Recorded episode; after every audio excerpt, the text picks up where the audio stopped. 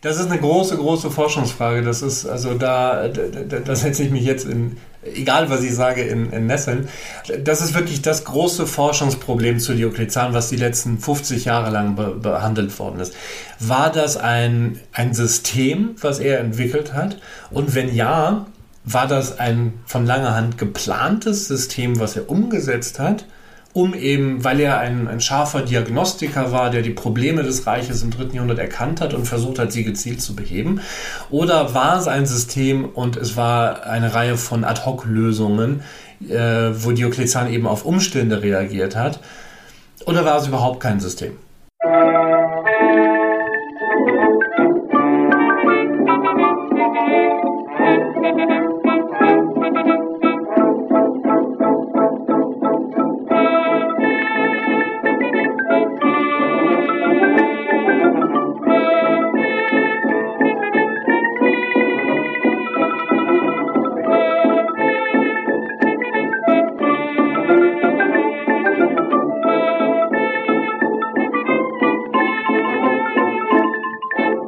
Diese Folge von Geschichte Europas knackt erstmals die Zwei-Stunden-Marke. Und das aus gutem Grund. Dr. Christian Rollinger von der Universität Trier erzählt nämlich von Leben und Wirken einer der zentralen Personen des alten Roms. Mit Kaiser Diokletian wird häufig der Beginn der Spätantike verbunden oder eben auch der Anfang vom Ende des Römischen Reichs. Was davon zu halten ist, erzählt Christian jetzt ausführlich in diesem Interview. Wie üblich möchte ich hier noch auf die Shownotes hinweisen. Dort findet ihr eine stets aktuell gehaltene Liste verwandter Folgen, die Möglichkeit, mich und meinen Podcast zu unterstützen und Hinweise, wie und wo ihr Kommentare, Feedback und Bewertungen hinterlassen könnt. Geschichte Europas ist Teil von Geschichtspodcasts.de und Wissenschaftspodcasts.de und erscheint auf Spotify und als RSS-Feed. Christian wird sich als neuer Gast kurz selbst vorstellen und seinen Weg zum Thema darlegen. Danach geht es inhaltlich los. Ich wünsche euch viel Spaß und neue Erkenntnisse beim Anhören der Folge. Mein Name ist Christian Rollinger. Ich bin Althistoriker und wissenschaftlicher Mitarbeiter an der Universität Trier. Und Diokletian ist ein Thema äh, bzw. eine Persönlichkeit, die mich seit meinem Studium interessiert hat, seit ich da die ersten Lehrveranstaltungen besucht habe. Und äh, die Idee, mich näher mit diesem Kaiser zu beschäftigen und mit der Tetrarchie, kam, entstand tatsächlich aus der Lehre heraus, weil ich ein, ein Hauptseminar dazu angeboten habe und äh, gleichzeitig mit einem Kollegen zusammen einen Sammelband herausgebe, der sich eben Diokletians annimmt und das hat sozusagen den Impuls gegeben, sich noch einmal vertieft damit auseinanderzusetzen. Und wenn wir uns heute mit Diokletian auseinandersetzen, dann sind wir am Ende des dritten Jahrhunderts. Wo steht das Römische Reich zu diesem Zeitpunkt? Das Römische Reich steht bei Diokletians Herrschaftsantritt, über den wir noch reden, steht es erstmal besser da, als es die letzten paar Jahrzehnte dargestanden hat. Es, äh, wir sind im dritten Jahrhundert, das heißt, das ist der Zeitrahmen, den man früher die sogenannte Reich, also die Reichskrise in Anführungszeichen genannt hat, die große Reichskrise des dritten Jahrhunderts. Davon ist die Forschung in der Zwischenzeit deutlich abgerückt. Aber es ist eine Zeit, das dritte Jahrhundert ungefähr so zwischen 235 und 285, 84, 85, dem Herrschaftsantritt äh, Diokletians, eine Zeit, in der das Römische Reich stark unter Druck geraten ist. Es ist vor allem ein politisch und militärischer Druck, ausgelöst durch mehrere konsekutive Schocks an den Außengrenzen. Also wir haben die, die Rhein- und Donaugrenze im Westen, wo germanische Verbände wie die Alamannen und die Franken äh, und vor allem auch an der Donau treten jetzt zum ersten Mal die Goten wirklich auf, en masse. Das ist dieser sogenannte, auch hier wieder ein früherer Begriff, dieser sogenannte Gotensturm, die eben die Grenzen des Reiches unter Druck setzen. Gleichzeitig, und das ist jetzt ein, ein neues Problem im Grunde, gleichzeitig haben wir im Osten eine sehr neue Entwicklung. Hier beginnt nämlich in dem Nachbarreich des Römischen Reiches bei den Patern eine Entwicklung, die damit endet, dass 224 ein neuer König eine neue Dynastie begründet, nämlich Ardashir I., der das äh, sogenannte Neupersische Reich, also die Sassanidische Dynastie begründet. Und das ist jetzt ein neuer, sagen wir, strategischer Gegner im Osten, der sehr viel, eine sehr viel dynamischere, sehr viel mehr auch auf Konfrontation ausgerichtete Außenpolitik betreibt und eben ab 224 verstärkt auch eben die Euphrat-Grenze, also Mesopotamien, unter Druck setzt. Und das führt dazu, diese beiden kombinierten Probleme führen dazu, dass vor allem um die Mitte des dritten Jahrhunderts das Römische Reich kurzzeitig wirklich extremst unter Druck gerät und es kurzzeitig so aussieht, als ob äh, sogar das äh, schiere Fortbestehen des Reiches in Frage steht. Wir haben vor allem eben an der, am Osten haben wir große Niederlagen gegen diese persischen äh, Armeen der Sassaniden. Wir haben sein Name, der da wichtig ist, Schapur, der erste König, äh, der sassanidische König, der Kriege gegen Gordian III., gegen Philippus Arabs und besonders natürlich 260 gegen Valerian gewinnt. Also das erste Mal, dass ein römisch, das einzige Mal, dass ein römischer Kaiser in Gefangenschaft gerät. Und die Römer müssen hier ganz empfindliche Niederlagen einstecken und Friedensverträge abschließen, die extrem ungünstig sind für Rom. Das heißt, wir haben wirklich eine militärische Krisensituation, das ist, glaube ich, unbestreitbar. Und dieser militärische Schock begünstigt verschiedene Entwicklungen im Inneren, die das Ganze noch verstärken. Also man redet da manchmal von zentrifugalen Kräften im Reich. Es gibt äh, kurze Momente, so zwischen 260 und 200, sagen wir, Mitte der 70er Jahre, wo Teile des Reiches nicht mehr unter Kontrolle der Zentralgewalt stehen. Also im Westen ist das das sogenannte Gallische Sonderreich mit dem Zentrum um Trier herum, was eben die gallischen und spanischen Provinzen beinhaltet, und im Osten das sogenannte Palmyrenische Reich unter Odeonatus und Zenobia, wo einfach der Kaiser ähm, in Rom der Augustus, der Römer, nicht mehr seine Autorität durchsetzen kann und es kurzzeitig halt eben zu einer Zerfaserung des Reiches kommt. Dazu kommt noch, dass man neben diesen politischen und militärischen Problemen gibt es eine Krise des Kaisertums, die äh, eindeutig auch feststellbar ist und das spielt für Diokletian natürlich eine große Rolle. Soldaten setzen Kaiser ab, bringen Kaiser um, erheben ihre eigenen Generäle und Feldherren und Statthalter zu Kaisern. Es kommt zu einem sehr schnellen Wechsel und zu einer ganzen Reihe äh, von, von immer enger getakteten Usurpatoren, Usurpationen in diesem Jahrhundert, so dass wir in diesen 50 Jahren haben wir ein paar Dutzend, es kommt darauf an, wie man sie zählt und was man als rechtmäßigen Kaiser ansieht und was nicht, aber in diesen 50 Jahren ungefähr zwischen 235 und 285 haben wir ein paar Dutzend Leute, die die Herrschaft für sich beanspruchen und die wenigsten halten sich länger als ein paar Jahre oder Monate, einige sogar nur ein paar Tage. Das heißt also, die Dynastie, die, ähm, die Sicherheit der Zentralgewalt, die Fähigkeit der Zentralgewalt, ihre eigene Autorität durchzusetzen gegenüber äußeren Feinden, aber auch gegenüber den eigenen Statthaltern und, und Armeen, wird sehr, sehr stark eingeschränkt und wir haben eben dort eine, eine Krise des Kaisertums, die dazu führt, dass man eben von dem, was man die, die Soldatenkaiser nennt. Ne? Das heißt, wir merken auch, es ist jetzt eine andere Schicht von Leuten, eine andere Gruppe von Leuten, die das Kaisertum bekleiden wo im ersten und zweiten Jahrhundert die Kaiser in ihrer absolut, also eigentlich alle, Senatoren waren, das heißt Mitglieder dieser obersten äh, Schicht des Reiches, sowohl sozial wie auch äh, kulturelle Schicht, haben wir jetzt im dritten Jahrhundert nicht nur Ritter, also Mitglieder einer der zweithöchsten Schicht, sondern wir haben auch das, was eben dann die Soldatenkaiser genannt werden. Das heißt, Leute aus einfachen, Heer, aus einfachen, von einfachen Ursprüngen, die im Heer gedient haben, die teilweise nicht eben diesen gebildeten und reichen Klassen entspringen und die jetzt eben durch den Dienst im Militär sich hochdienen und das Kaisertum entweder an sich reißen oder es von ihren Truppen äh, angetragen bekommen. Und äh, der letzte Punkt, äh, der dann noch erwähnenswert ist, ist, dass dieses, diese Probleme, auf dem politischen Sektor führen auch zu wirtschaftlichen Problemen, wobei das ein Punkt ist, der, der der Forschung häufig ein bisschen überschätzt worden ist, meiner Meinung nach. Wir haben nicht eine durchgehende wirtschaftliche Krise im gesamten dritten Jahrhundert. Was wir haben, ist Geldprobleme einer unter Druck geratenen Zentralregierung, die sozusagen weniger Steuern einziehen, einziehen kann, als sie braucht, weil die, weil die Territorien nicht mehr vollständig unter ihrer Kontrolle sind. Und äh, was eben dann dazu führt, dass man eine Geldentwertung hat, also die Münzen verschlechtern sich in der Qualität, was aber nicht dazu führt, dass man unbedingt eine ökonomische Krise hat. Das ist ganz deutlich zu sehen, wenn wir zum Beispiel nach Ägypten in die papyrologische Überlieferung schauen. Es gibt keine Inflation, keine galoppierende Preissteigerung vor etwa 270 und den Jahren, die darauf folgen. Das heißt, für die größere Zeit dieser sogenannten Reichskrise, die keine kontinuierliche, flächendeckende, gleichzeitig stattfindende Reichskrise auf allen möglichen Bereichen war.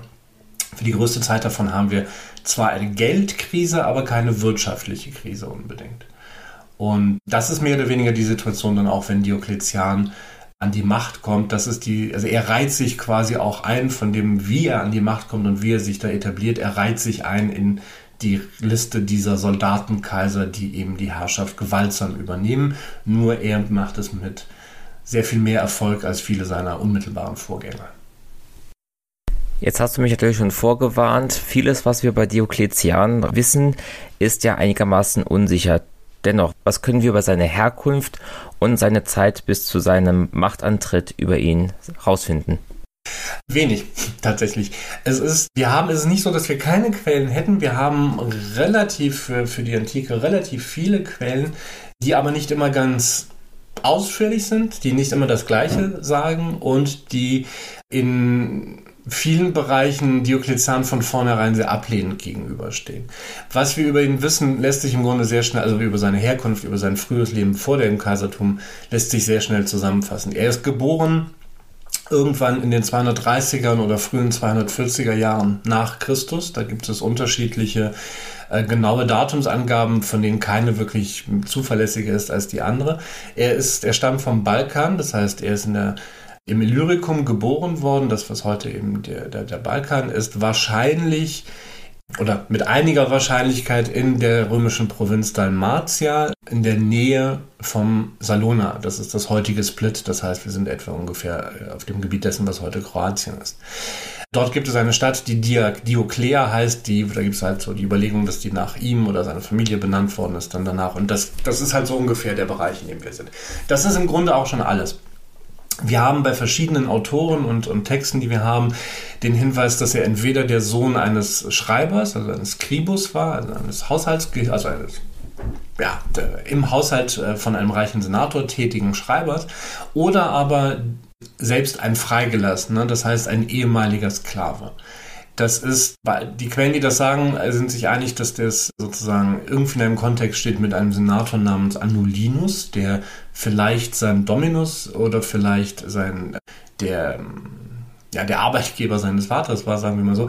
Aber das ist alles sehr unsicher. Das, ich würde mich darauf jetzt nicht unbedingt verlassen. Was auf jeden Fall feststeht, er kommt aus einfachen Verhältnissen. Er ist kein Angehöriger der Senatsschicht, kein Angehöriger der Ritter- oder Dekurionenschicht, also der sagen wir, der, der, der Oberschicht des Römischen Reiches, sondern in Anführungszeichen ein einfacher Mann, der dann über den Militärdienst eine Karriere macht. Das heißt, er tritt in die Armee ein.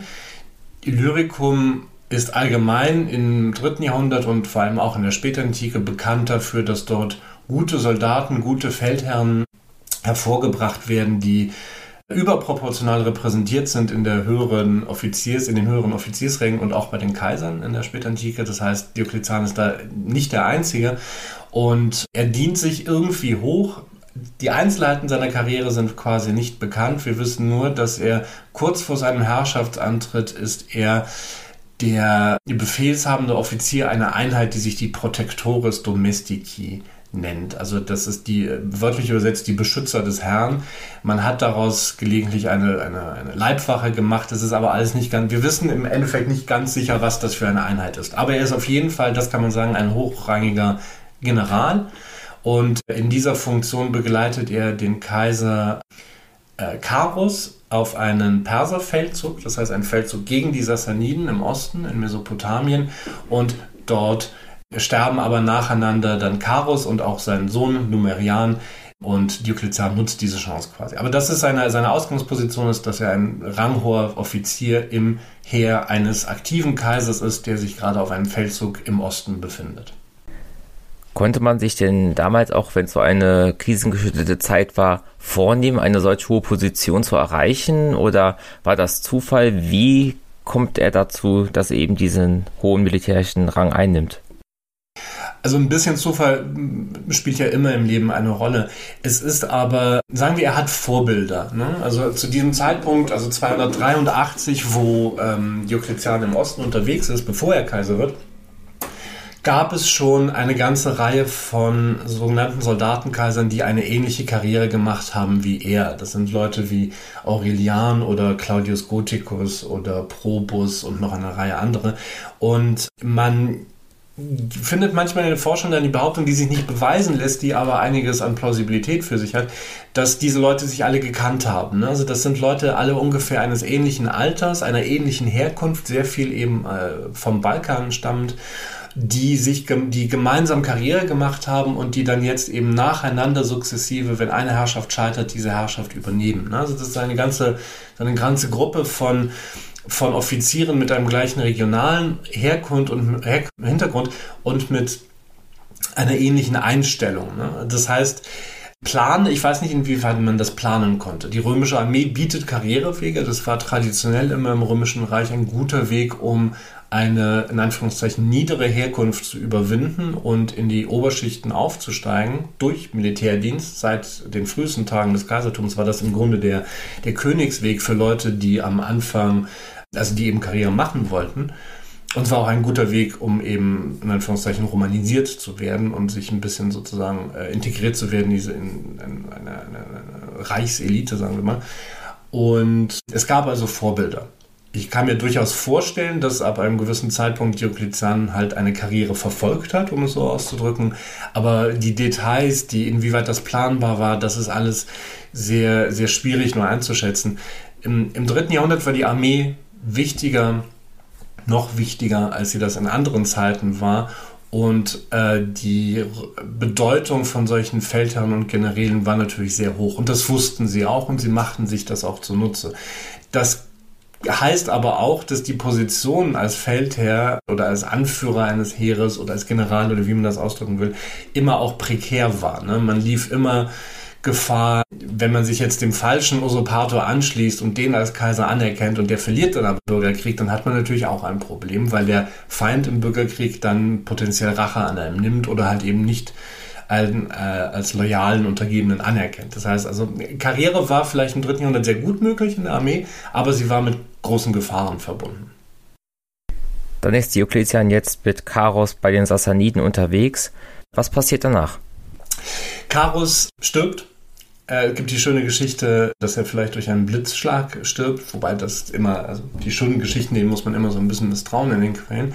Sein Sohn, er hat zwei Söhne, Numerian und Carinus. Die Carinus war im Westen zurückgeblieben und war schon Augustus, das heißt also voller Kaiser war als Stellvertreter zurückgeblieben. Sein Sohn Numerian hat ihn begleitet und der wird jetzt eben im Feld zum Nachfolger, zum Kaiser und dann passiert etwas sehr Eigenartiges, was in den Quellen sehr, sehr abenteuerlich beschrieben wird. Angeblich leidet Numerian unter einer Augeninfektion, die ihn dazu zwingt, den Rückweg äh, in, in, in, das Reichsgebiet, der, der Feldzug an sich war erfolgreich. Ja? Die Römer haben gewonnen, der Feldzug war erfolgreich, aber der Kaiser stirbt. Und der neue Kaiser wird eben jetzt zurück in die, will eben den Rückweg antreten, zurück in die Reichsgrenzen und leidet an einer Augeninfektion, die ihn angeblich gezwungen hat, in einem abgedunkelten Wagen zu reisen, so dass er also über viele Wochen von seinem Heer getrennt war. Man hat ihn nicht gesehen und irgendwann soll angeblich äh, ein eigenartiger Geruch aus diesem Wagen ausgeströmt sein und dann erst habe man herausgefunden, dass der Kaiser in Wirklichkeit schon lange tot ist. Das ist jetzt natürlich, das ist so eine Räubergeschichte, wo nicht ganz klar ist, was wir daraus machen. Heißt das, er wurde in Wirklichkeit umgebracht und man hat versucht, es zu vertuschen. Es starb er eines natürlichen Todes und man hat einfach versucht, das zu überspielen, bis man eben wieder in der Hauptstadt war oder irgendwie in einer sicheren Gegend war, das weiß man alles nicht so ganz. Er ist gestorben. Es ist, also es würde in die Zeit passen, wenn sein Nachfolger ihn umgebracht hätte, um sich selbst zum Kaiser zu erklären. Das wäre nicht das erste Mal im dritten Jahrhundert passiert, aber wir wissen es nicht wirklich und in den Quellen wird zumindest immer betont, dass Diokletian ähm, sich dagegen sehr verwehrt hat. Er war ihm jetzt im Heer äh, anwesend auf diesem Rückzug. Er war, wie gesagt, ein sehr ranghoher Feldherr oder Untergebener des Kaisers. Und wir wissen nicht genau wieso, also die Quellen schweigen da zu den Motiven und zu den genauen Vorgängen, aber wir wissen, dass er wahrscheinlich im November 84 dann zum Kaiser ausgerufen worden ist, also zum Imperator. Und er war aber von Anfang an konfrontiert mit solchen Vorwürfen, dass er den, äh, seinen Vorgänger vielleicht umgebracht haben könnte. Deswegen, das ist dann die zweite Räubergeschichte, deswegen gibt es so ein öffentliches Ritual, so eine Inszenierung, wo er eben ganz deutlich die Schuld jemand anderem gibt, nämlich einem Mann namens Aper, der äh, zu diesem Zeitpunkt Prätorianerpräfekt ist und auch im Heer mit dabei ist. Der Prätorianerpräfekt war auch ein, ähm, also kommt ein bisschen darauf an, auf die Person, aber war einer der Befehlshaber der Prätorianer Garde, also der Leibwache der Kaiser und gleichzeitig auch ein hoher Verwaltungsbeamter und, ähm, und Jurist.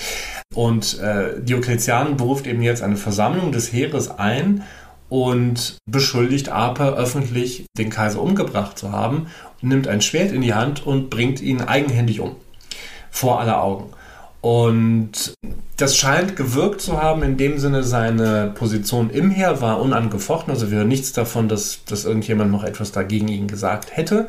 Und man hat öffentlich und sehr publikumswirksam einen Schuldigen ausgemacht und ihn gleich äh, bestraft. Damit war die Sache dann anscheinend gegessen für das Heer am Osten. Ein kleines kosmetisches Problem sozusagen gab es noch. Wir haben immer noch äh, Carinus, der im Westen Kaiser ist, der andere Sohn äh, des Karus. Und es kommt hier eben jetzt zu einem dieser sehr häufig im dritten Jahrhundert vorkommenden kurzen, aber harten Bürgerkriege, wo eben Römer gegen Römer kämpfen, bis es dann 285 in Serbien zu einer Entscheidung kam, bei der Carinus unterliegt, stirbt und Diokletian ist unangefochtener, na, so gut wie unangefochtener Herrscher über das Römische Reich. Wenn jetzt also diese Truppen irgendwo auf dem Balkan ihn zum Kaiser ausrufen, erstens, wie erfährt Rom als Hauptstadt des Reiches davon? Und zweitens, wie ernst nimmt man es, dass dann die Truppen eben einen Feldherren zum Kaiser bestimmen? Das ist eine ganz interessante Frage, weil äh, wir sind natürlich jetzt hier im Jahr 284 äh, nach Christus, 284, 85 nach Christus. Das heißt, diese Kommunikationsmöglichkeiten, die es damals gab, waren natürlich andere als heute. Und die Frage, wie ein Herrschaftsantritt oder überhaupt wie jede Reform oder jedes große politische Programm kommuniziert wurde, von Nikomedien, wo das stattfand, also an der, an der äußersten Westküste von, von Kleinasien und äh, der heutigen äh, Türkei, bis zum Beispiel nach Britannien oder bis nach, äh, in, in, nach Portugal, das was heute Portugal ist. Das sind ja große Distanzen, die überwunden werden mussten. Man hatte keine anderen Wege, als Leute rauszuschicken, Reiter oder per Schiff, die das Ganze eben dann proklamieren. Das ist etwas, das müssen wir uns immer äh, vor Augen führen, wie, wie, wie rudimentär im Grunde die Kommunikation war.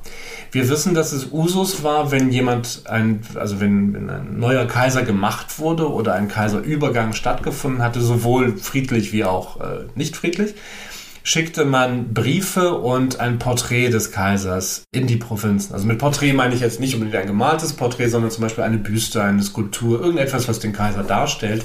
Und die wurden eben als Zeichen seiner, seines Herrschaftsantrittes überall in die Provinzen, in die Statthalter geschickt und man erwies diesen Bildern, die empfangen wurden, eben die, den Respekt, den man dem Kaiser schuldig war. Ne? Der, Moment, der Umgang, die Art und Weise, wie man mit diesen Bildern umgeht, sagt etwas darüber aus, ob man den Kaiser akzeptiert oder nicht. Deswegen ist es auch häufig so, später bei Konstantin zum Beispiel, äh, kurz nach, unmittelbar nach der Tetrarchie, wenn äh, ein Gegner Konstantins im Osten, Mann namens Licinius, lässt die Statuen des Kaisers umstürzen, also Konstantins umstürzen. Das ist das Symbol dafür, dass er ihn nicht mehr als Kaiser anerkannt. Das ist sozusagen der, der, das Symbol dafür, dass eben jetzt wieder Krieg ist. Das heißt, so ungefähr können wir das vorstellen. Es werden, es werden Briefe und Nachrichten in die Provinzen geschickt. Diokletian ist jetzt neue Kaiser, das ist so. Und dann entscheidet sich an der Reaktion der Empfänger dieser Briefe und dieser Botschaften, wie es weitergeht. Und ich glaube durchaus, dass das etwas ist, was man in diesem spezifischen Fall ernst genommen hat, weil es ist etwas, was man zu dem Zeitpunkt sehr gut kannte quer durch das dritte Jahrhundert sind immer wieder Feldherren zum Kaiser ausgerufen worden, weil sie entweder ihre Vorgänger umgebracht hatten oder weil diese im Krieg gestorben waren. Ne? Also Decius zum Beispiel stirbt gegen die Goten. Jetzt ist ein Kaiser hier im Feld gegen die Sassaniden gestorben. Äh, das kannte man, man wusste, worauf man sich einlässt und man wusste, da ist jetzt eine mächtige Armee, eine siegreiche Armee, die zurückkehrt nach, nach Rom und jetzt will jemand Kaiser werden da konnte es im Grunde, hat es zwangsläufig dazu geführt, dass es dann eben zum Krieg gekommen ist.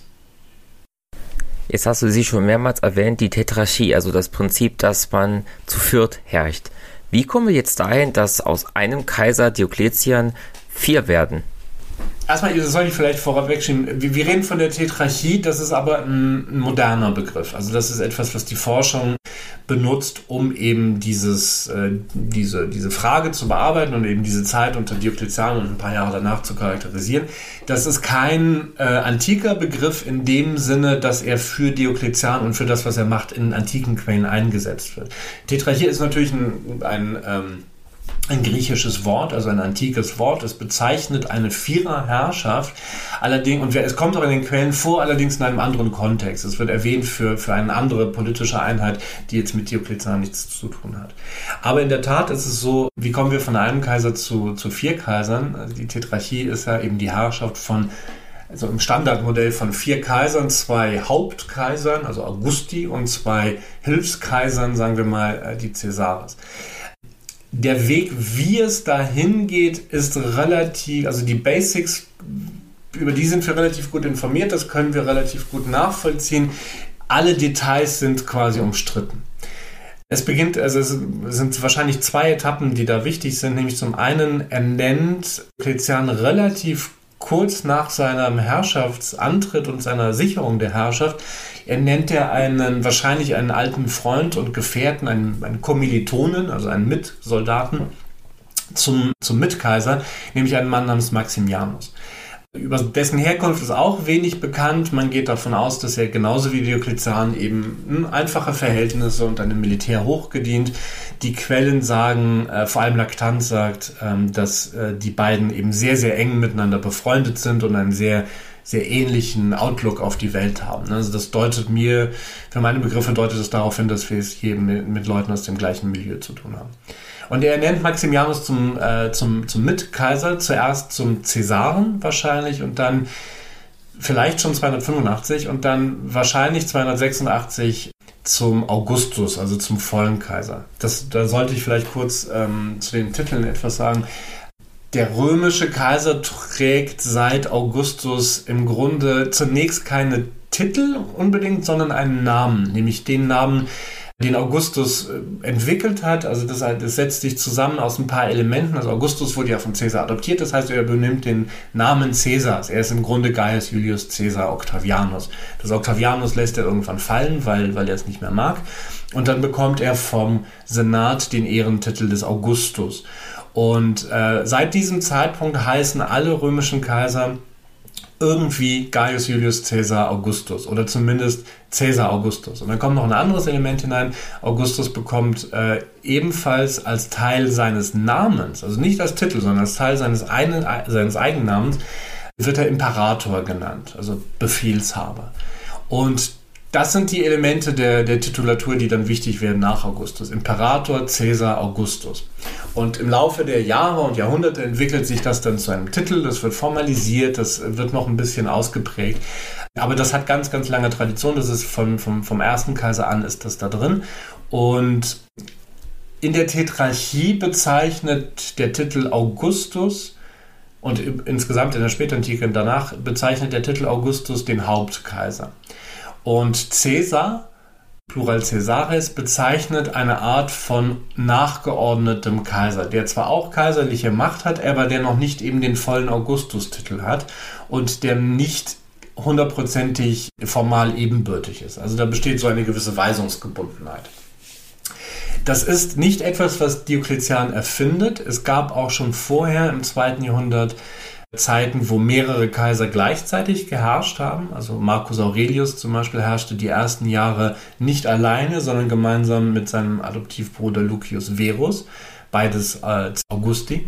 Und im, vor allem im dritten Jahr, eigentlich auch schon vorher, aber vor allem im dritten Jahrhundert beginnt man sozusagen den Cäsar-Titel zu vergeben als eine Art von designierter Nachfolger. Um so anzuzeigen, derjenige, der jetzt Cäsar ist, der wird nach meinem Tod Augustus. Und genau das hat zum Beispiel Carus gemacht. Er hat Numerian mitgenommen auf, die, auf den Perserfeldzug, seinen Sohn. Äh, Numerian war zu dem Zeitpunkt Cäsar also designierter Nachfolger, sagen wir mal. Er wird Augustus in dem Moment Phocarus stirbt. Der andere Sohn, Carinus im Westen, der brauchte eine gewisse eigene Autorität, um das Reich zu verwalten in der Abwesenheit seines Vaters. Den hat er vorher schon zum Augustus gemacht, bevor er in den Perserfeldzug aufgebrochen worden ist, äh, aufgebrochen ist. Das heißt, das ist so ungefähr das System. Was Diokletian macht, ist, er ernennt Maximian zuerst zum Cäsar und dann zum Augustus, also zu seinem vollen Mitkaiser. Und dann dauert es ein paar Jahre, bis er einen weiteren Schritt geht. Das ist, wie gesagt, alle Details sind unsicher. Es ist unklar, wann das passiert. Vielleicht 291, vielleicht 293, wahrscheinlich eher 93. Werden zwei weitere Leute zu Kaisern ernannt, nämlich zu Caesaras. Das sind zum einen Constantius Chlorus, der Vater Konstantins des Großen, und ein Mann namens Galerius. Wahrscheinlich auch wieder Leute, also ähm, sicher Leute sozusagen von illyrischer Herkunft, gleiche regionale Ursprung wie Diokletian, Militärs, erfahrene Karrieresoldaten, die ähm, Veteranen sind, die in vielen Feldzügen mitgemacht haben, die wissen, was sie tun. Das ist schon mal ein Hinweis darauf, wieso Diokletian das macht. Er nennt Soldaten zu seinen Mitkaisern. Und diese beiden werden eben jetzt Caesares, das heißt, sie sind eindeutig nachgeordnet. Sie sind nicht auf dem gleichen Level wie Maximian und Diokletian. Sie sind allerdings Kaiser und sie werden als solche betitelt. Sie äh, tragen alle kaiserlichen Titel außer eben dem Augustus-Titel. Und genau, wie die, wie die wie das funktioniert, wie die Innenstruktur, die Hierarchie aussieht, das ist nicht so hundertprozentig sicher. Wir wissen aus dem vierten Jahrhundert, da gibt es eine Passage in den Quellen, wo ein römischer Kaiser sagt, die Cäsaren seien Apparitores Augusti, also Amtsgehilfen der eigentlichen Kaiser. Das heißt, sie sind wirklich gebunden an ihn und sie helfen ihm bei seiner Amtseinführung, bei seiner Amtsausübung, sagen wir mal, und der Augustus sagt ihnen, was sie zu tun haben. Das ist aber eine andere Zeit und das ist ein anderes, ein bisschen ein anderer Kontext und der Kaiser, der das sagt, der hat eine ganz eigene Vorstellung davon, wie man das zu machen hat. Also ich bin mir nicht sicher, wie das für die Tetrarchie gilt. Der Grund, wieso er es macht, glaube ich, der lässt sich relativ einfach festmachen. Äh, er braucht Hilfe. Das Römische Reich ist zu dem Zeitpunkt äh, noch aus dem dritten Jahrhundert kommend immer noch mehr oder weniger permanent bedroht, auch wenn die Krise ein bisschen zurückgetreten ist. Äh, es gibt Grenzen, die gesichert werden sollen und wir haben in den Quellen, in ein paar Quellen erwähnen es explizit, was an Problemen da ist. Wir haben die Rhein- und Donaugrenzen, die geschützt werden müssen. Wir haben in Gallien einen Aufstand der sogenannten Bagauten, wobei nicht hundertprozentig klar ist, wer das ist, ob das jetzt eher so ein sozialer Aufstand ist, also von von, den, von, von, der Land, von der ländlichen Bevölkerung, ob das irgendwie so eine ethnische Komponente, also wahrscheinlich ist es eher so ein sozialer Aufstand, aber auf jeden Fall haben wir die Begauden. Wir haben in Britannien einen Usurpator namens Carausius, der über Britannien herrscht und äh, so, so, tut, als ob er Kaiser sei. Wir haben äh, die Perser, die ein Problem sind. Wir haben einen Usurpator namens Julian und aufständische Stämme in Afrika. Und wir haben in Ägypten, in Alexandrien, einen Mann namens Achilleus, der eben dort einen Aufstand probt. Das heißt, das ist jetzt ein bisschen so ähm, über ein paar Jahre zusammengefasst. Also das ist die Situation zwischen 85 und 93, 94 so ungefähr. Wir haben eine Menge Probleme und Diokletian erkennt offensichtlich, dass er alleine nicht überall vor Ort sein kann und dass er Hilfe braucht. Und das ist eine, eine Lektion aus dem dritten Jahrhundert, wo eben diese Usurpationen auch deswegen so häufig werden, weil der Kaiser ständig von einem Krisenherd zum nächsten hin und her laufen muss und Feuerwehr spielt und es einfach nicht genug Ressourcen gibt. Er kann nicht überall gleichzeitig sein. Ne? Und wenn er von der Rheingrenze weggeht, um in Persien nach dem Rechten zu sehen, dann hat man einen dann kommen die Franken über den Rhein und äh, die Provinzen werden bedroht und man fühlt sich dort unsicher. Also ruft man da einen Kaiser aus, der sich dann um Gallien kümmert. Und äh, deswegen entstehen all diese Usurpationen, unter anderem deswegen. Diokletian versucht eben jetzt es anders zu lösen, indem er Leute mit an Bord nimmt, die ihm dabei helfen und die, die er eben mit Aufgaben betrauen kann.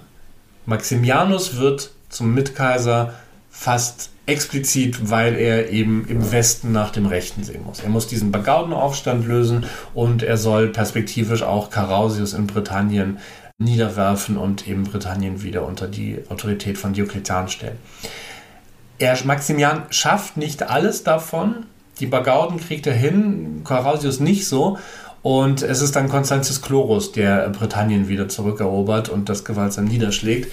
Äh, Im Osten ist es so, dass äh, Diokletian auch hier zwei Grenzen hat, die er bewachen muss im Grunde, nämlich die, die Donau ähm, ganz im Osten und äh, natürlich die Euphrat-Grenze. Und hier äh, gibt es dann so eine Arbeitsteilung mit, mit seinem Cäsaren Galerius, der, wo man sich eben da aufteilt und die Kriege da absolviert. Das heißt, das ist im Grunde, also der Grund ist ganz eindeutig, es gibt militärische Probleme, man braucht mehr als einen Kaiser und um zu vermeiden, dass es zu Usurpationen kommt, er nennt Diokletian sukzessive Helfer in seinem Kaisertum, die er mit diesen Aufgaben betrauen kann.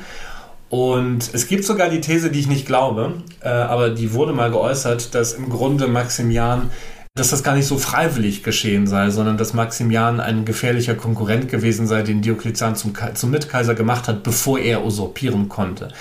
Das glaube ich nicht. Also da, da sind die Quellen sehr explizit, dass die beiden sehr eng miteinander sind, dass die befreundet sind, dass die eine lange Vergangenheit haben. Und die, die, die ganze Zeit, wo Maximilian Kaiser ist hindurch, wird er sich nicht gegen Diokletian behaupten und er wird, er folgt Diokletian immer. Also ich wüsste nicht, wieso jemand so gefährlich als potenzieller Usurpator sein soll, um dann 20 Jahre lang harmlos zu sein. Also das glaube ich nicht, aber es ist ein Zeichen dafür, wie, wie, unsicher das alles ist. Wir wissen, dass es passiert ist, aber wir wissen nicht genau, die, die einzelnen Motive können wir nicht über dieses Problem, das grundlegende Problem, dass es militärische äh, Brandorte gibt, die, die gelöscht werden müssen, ist es schwierig, etwas zu sagen. Es ist auch nicht ganz klar, wie das Ganze intern funktioniert. Man findet in der Literatur häufig die Vermutung, also in der Forschung häufig die Vermutung, Maximian sei adoptiert worden von Diokletian, um sozusagen Familienbande herzustellen. Auch das glaube ich nicht. Dafür gibt es keinen, keinen Beleg so wirklich. Man hat dann die Frage, wieso, was ist mit den zwei Cäsares jetzt? Ne? Da gibt es die Vermutung, dass sie schon vor ihrer Berufung, dass sie äh, eingeheiratet hatten in die Familie der beiden Augusti, also dass sie die Schwiegersöhne der Augusti sind, die dann eben aufgrund dieser familiären Nähe in das Kaiseramt befördert wurden, auch das halte ich für nicht ganz richtig, weil es dafür keine Belege gibt. Es ist wahrscheinlich eher so, dass man sie ausgewählt hat aufgrund ihrer militärischen Kompetenzen und weil man halt dachte, man kann sich auf sie verlassen und dass man dann versucht hat, um eben diese internen Relationen zwischen diesen vier Kaisern, die es jetzt gibt, zu stärken, dass man dann angefangen hat, so eine bewusste äh, verkreuzte Heiratspolitik zu machen. Ne? Also das heißt, Constantius Chlorus musste seine Geliebte, seine Konkubine, also die Mutter Konstantins des Großen, hat er verstoßen und hat stattdessen die Tochter von Maximianus geheiratet. Und Galerius hat in die Familie von Diokletian eingeheiratet. Und es gibt also eine ganze, darüber können wir vielleicht später noch machen, es gibt eine ganze Bandbreite von Mechanismen, mit denen man eben diese, diese Familienbeziehungen erstmal realitär äh, aufgebaut hat und sie dann auch noch in der Repräsentationskunst, in der Propaganda mit verschiedenen Elementen ausgestattet und verstärkt hat. Ne? Also man, das ist ein ganz, ganz wichtiger Punkt bei der Tetrarchie. Nach außen hin, wir haben vier Kaiser, aber das heißt nicht, dass wir vier Reiche haben oder vier festgelegte Territorien und Zuständigkeitsbereiche. Das ist alles sehr viel mehr im Flux und das ist alles sehr viel unformalisierter oder informeller, sagen wir mal. Und äh, man hat nach außen hin immer, immer sehr, sehr stark betont, wir haben vier Kaiser, ja, aber wir haben ein Reich und wir haben einen Willen, der diese vier Kaiser regiert. Und das merkt man eben an allen möglichen Aspekten und, und äh, wird immer so dargestellt, ne? dass man, dass diese Einheit, dass diese Harmonie im Kollegium der Kaiser, die wird sehr stark, ähm, sehr stark betont. Und es ist wie gesagt nicht so, dass man einen dass man jetzt ganz genau festlegt, Konstantius Chlorus macht Britannien, Maximian macht Afrika, Diokletian macht äh, die Donau und Galerius macht die Persergrenze. Das waren Zuständigkeitsbereiche von diesen vier Herrschern an einem gewissen, für eine bestimmte Zeit, aber die, die haben sich verändert. Diokletian ist auch immer mal wieder nach Persien gegangen, nach Ägypten gegangen und Galerius war an der Donau und Constantius war mal hier, mal da. Also das ist alles sehr viel mehr.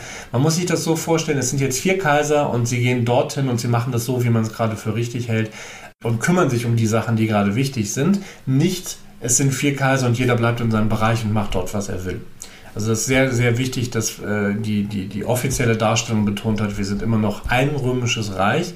Und es war auch immer so, dass Diokletian formal war Maximian Augustus und da gibt es wenig Abstufung. Ne? Ein Augustus ist ein Augustus. Also formal waren die gleichberechtigt. Aber es gibt so verschiedene subtile Methoden, wo man klar gemacht hat, wo auch Diokletian klar gemacht hat, dass er doch irgendwie noch über Maximian steht. Das sieht man zum Beispiel an den Beinamen, die sich gegeben haben. Ne? Also da, daraus wurde auch viel gemacht in der Forschung. Maximian und Diokletian haben sich göttliche Beinamen gegeben. Maximian, Diokletian war Jovius und Maximian war Herculius. Ne? Also Jovius von Jupiter und Herculius von Herkules. Das ist zum einen, man wollte sich dann sozusagen, man hat sich diese Götter als Schutzherren quasi ähm, ausbedungen, hat sich in die Nähe dieser Götter gerückt. Da ist aber auch eine Hierarchie drin, denn in der Mythologie war Herkules natürlich ein Sohn von Jupiter. Das heißt, wir haben da eine, eine eingebaute Hierarchie drin. Und das findet sich auch in anderen Dingen. Ähm, der Einheitsaspekt wird betont dadurch, dass alle Siegestitel, die man, äh, alle Triumphe, alle Siegestitel, die man erringt, werden geteilt unter den Kaisern. Das heißt, wenn Diokletian einen Sieg über die Goten ähm, erringt und sich dann den Siegestitel Goticus nimmt, dann wird der auch übertragen auf die anderen Kaiser. Aber die Zählung ist anders. Und in der Zählung sieht man, was die Hierarchien sind. Wenn Diokletian um jetzt eine willkürliche Zahl zu nehmen, wenn der fünfmal Gotikus ist und Maximian aber nur viermal, dann ist das auch eine Art und Weise, um eine Hierarchie auszudrücken. Genauso auch mit den Zählungen des Konsulats. Also das Amt des Konsuln, das höchste Amt in der Republik, gibt es immer noch und der Kaiser bekleidet es regelmäßig. Und auch hier haben wir einen Unterschied. Es wird die, die Titel werden angepasst zwischen Diokletian und Maximian und sie werden angeglichen, auch in der Siegeszählung. Aber was immer bleibt, ist, Diokletian war einmal mehr Konsul als Maximian. Und äh, natürlich auch als die Cäsaren war häufiger Konsul. Und auch das ist nochmal so ein Punkt, wo deutlich werden soll, Diokletian ist ein bisschen gleicher als alle anderen. Ne? Also er ist immer noch der, die, der, der Anführer, sagen wir mal, oder der beherrschende Wille dieser, dieser, dieser tetrarchischen äh, Regierung in sehr starken Anführungszeichen. Und das macht man eben auf diesem Weg deutlich in solchen subtileren Sachen. Das, man, man, findet das auch in den, in den literarischen Quellen, also in, in Lobeshymnen, in Panegyriken, also, also, diese schmeichelnden Reden, die man gehalten hat für Kaiser bei besonderen Festen und Anlässen. Da wird Diokletian als, äh, als, äh, als Auktor, also als Urheber des Imperiums von Maximian und von den anderen beiden beschrieben. Also er ist der, das ist alles ein, ein, sehr spezieller Stil, das ist alles sehr schmeichlerisch und hochtrabend. Da ist Diokletian ist der, der ist quasi ein, ein, ein halb göttlicher Herrscher, der andere Leute zu Herrschern gemacht hat. Und auch daran erkennt man, dass er im Grunde immer noch die wichtigste Person in diesem Viererkollegium ist. Und wenn man so will, wenn man das mit modernen Begriffen greifen will, er, er hat die Gestaltungskompetenz für die Politik. Wenn er sagt, wir machen jetzt Krieg gegen die Perser, dann sagen die anderen drei nicht nein. Und da sehen wir auch später noch bei Christenverfolgung solche Sachen. Also äh, Diokletian ist formell nicht viel mehr als Maximian, aber informell und also er hat nicht formelle Macht mehr, aber er hat mehr Autoritas. Das heißt, sein Wille beherrscht das Ganze. Und das ist, glaube ich, auch nochmal wichtig, dass man sich da von der Tetrarchie, von diesem vermeintlichen Viererherrschaftskollegium, also das eine ist die Repräsentation nach, nach außen, das andere ist die Art und Weise, wie das im Inneren geregelt wurde. Und da wissen wir leider auch weniger, als wir, ähm, als wir wissen wollten. Das heißt also auch, dass sich Diokletian nicht bei seiner Ausrufung schon gedacht hat, dass er irgendwann mal noch drei Kollegen haben will, sondern das wirkt auch alles sehr, naja, improvisiert und den Situationen angepasst, dass es halt auf diese Zahl von vier Kaisern irgendwann kommt. Das ist eine große, große Forschungsfrage. Das ist, also da, da, da setze ich mich jetzt in, egal was ich sage, in, in Nesseln. Das ist wirklich das große Forschungsproblem zu Diokletian, was die letzten 50 Jahre lang be behandelt worden ist. War das ein, ein System, was er entwickelt hat? Und wenn ja, war das ein von langer Hand geplantes System, was er umgesetzt hat? Um eben, weil er ein, ein scharfer Diagnostiker war, der die Probleme des Reiches im dritten Jahrhundert erkannt hat und versucht hat, sie gezielt zu beheben? Oder war es ein System und es war eine Reihe von Ad-Hoc-Lösungen, äh, wo Diokletian eben auf Umstände reagiert hat? Oder war es überhaupt kein System? Das sind so mehr oder weniger die großen Forschungspositionen der, der letzten Jahrzehnte. Es gibt Leute, die sagen, es gibt Vertreter von allen, allen, allen diesen möglichen Standpunkten. Und im Grunde ist es immer so ein bisschen, man argumentiert natürlich mit den Quellen und man macht Sachen wahrscheinlich oder weniger wahrscheinlich, aber im Grunde bleibt es sehr viel, die Interpretation bleibt auch ein bisschen Bauchgefühl. Ne? Wie, wie schätzt man Diokletian ein? Was macht er? Für meine Begriffe gibt es ein paar Hinweise, die darauf deuten, dass das jetzt nicht unbedingt, äh, dass Diokletian 285 nicht wusste, was die nächsten 20 Jahre passieren würde. Und zwar, wie gesagt, ich glaube, dass er Leute wie Maximian und dann später Constantius Chlorus und, und, äh, und, und Galerius kooptiert hat, weil er gemerkt hat, dass er Hilfe braucht. Und das erscheint mir eher etwas, was. Also ich würde es nicht unbedingt als von langer Hand geplant sehen. Zumindest nicht in der Form. Es ist immer noch möglich, dass Diokletian von Anfang an oder relativ früh wusste, dass er es alleine nicht machen kann, weil die Berufung von Maximian zum Cäsar erfolgte sehr schnell. Das muss aber nicht heißen, dass er jetzt, da haben wir vielleicht ein bisschen zu viel reininterpretiert, das muss nicht heißen, dass das ein ausgeklügeltes System ist, was er sich so in seinem stillen Kämmerlein die letzten zehn Jahre überlegt hat. Es gab Vorbilder dafür. Wir hatten vor Diokletian schon Kaiser, die Caesares oder andere Augusti hatten, mit denen sie gemeinsam regiert haben, mit denen man sich eine Art von Arbeitsteilung auf, äh, überlegt hat und wo das funktioniert hat. Lucius Verus und Marcus Aurelius hat super funktioniert also na, es hat gut funktioniert. Andere Beispiele waren weniger glücklich. Ne? Also die Söhne von Septimius Severus, Caracalla und Geta waren auch für eine kurze Zeit gemeinsam Herrscher, bevor Caracalla seinen Bruder äh, umgebracht hat. Aber es gab Vorbilder für eine solche, für eine solche Konstellation. Von daher glaube ich nicht, dass das besonders viel Fantasie erfordert hat, äh, darauf zu kommen, sondern eher einfach eine gewisse, ein bisschen Mut, das Einzige, was Diokletian mit Maximian anders macht als seine Vorgänger, ist, dass es kein Verwandter ist. Im, in, häufig war es nämlich ansonsten so, dass man zum Beispiel den jungen Sohn, der sowieso Nachfolger werden sollte, zum Cäsar gemacht hat, um ein bisschen Unterstützung zu haben. Diokletian macht es mit jemandem, der nicht mit ihm verwandt ist. Das ist ein Unterschied da würde ich auch sagen, die große Nähe, sozusagen diese, diese, diese Nähe vom Hintergrund und vom Habitus und von der kulturellen Ausrichtung her und von der Soldatenkarriere her, die kann das ein bisschen, die strukturiert das so ein bisschen. Und in der Tat ist es so, dass in den Texten, in diesen panegyrischen Texten, in den Lobeshymnen, wird eine fiktive Verwandtschaft konstituiert, um eben zu betonen, also das ist ganz interessant, weil äh, Diokletian und Maximian werden als Virtutibus Fratres bezeichnet, ne? also, also Brüder von der, von der Tugend her. Und das wird dann von den Panegyrikern so ausgestaltet, das ist eigentlich die bessere Form der Verwandtschaft, weil Blutsverwandtschaft, das haben wir ja gesehen, da kommt es immer wieder zu Reibereien, aber die beiden, die sind Brüder in der Tugend und das ist ein viel engeres und festeres Band. Ne?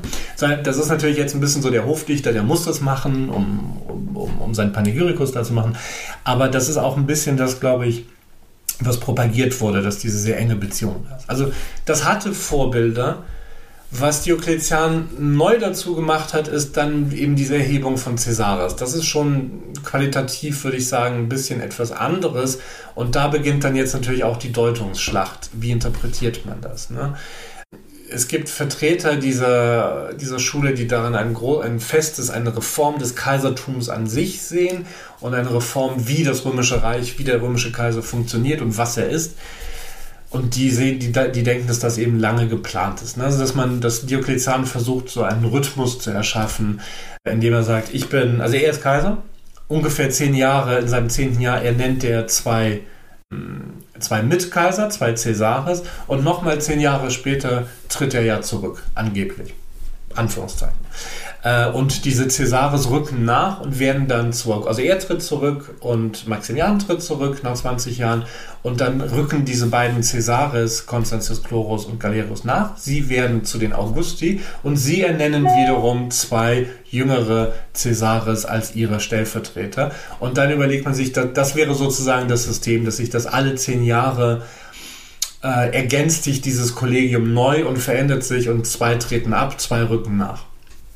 Und das ist jetzt ein schönes System auf dem Papier und man hat dann viel daraus gemacht, dass Diokletian eben, wie gesagt, dieser scharfe Analytiker ist, der sieht, ja, was ist denn das Problem? Wir haben so viele Usurpationen, wir haben nie wirklich so eine, das römische Kaisertum ist immer so ein bisschen umstritten, also so Erbmonarchie, es, es war nie so richtig fest. Sicher, es gibt keine klare, eindeutige Regelung, was passiert, wenn ein Kaiser stirbt.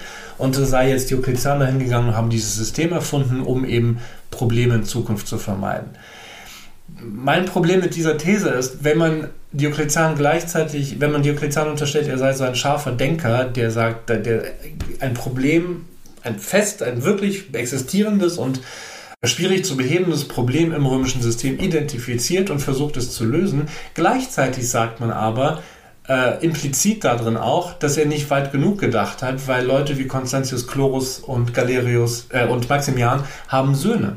Und äh, die sind in diesem System nicht mitgedacht anscheinend. Oder angeblich. Und dann erklärt sich mir nicht, wieso man gleichzeitig sagt, Diokletian war so ein scharfer Geist, der aber dann nicht bedacht hat, dass die Söhne von Kaisern vielleicht selbst Kaiser werden wollen.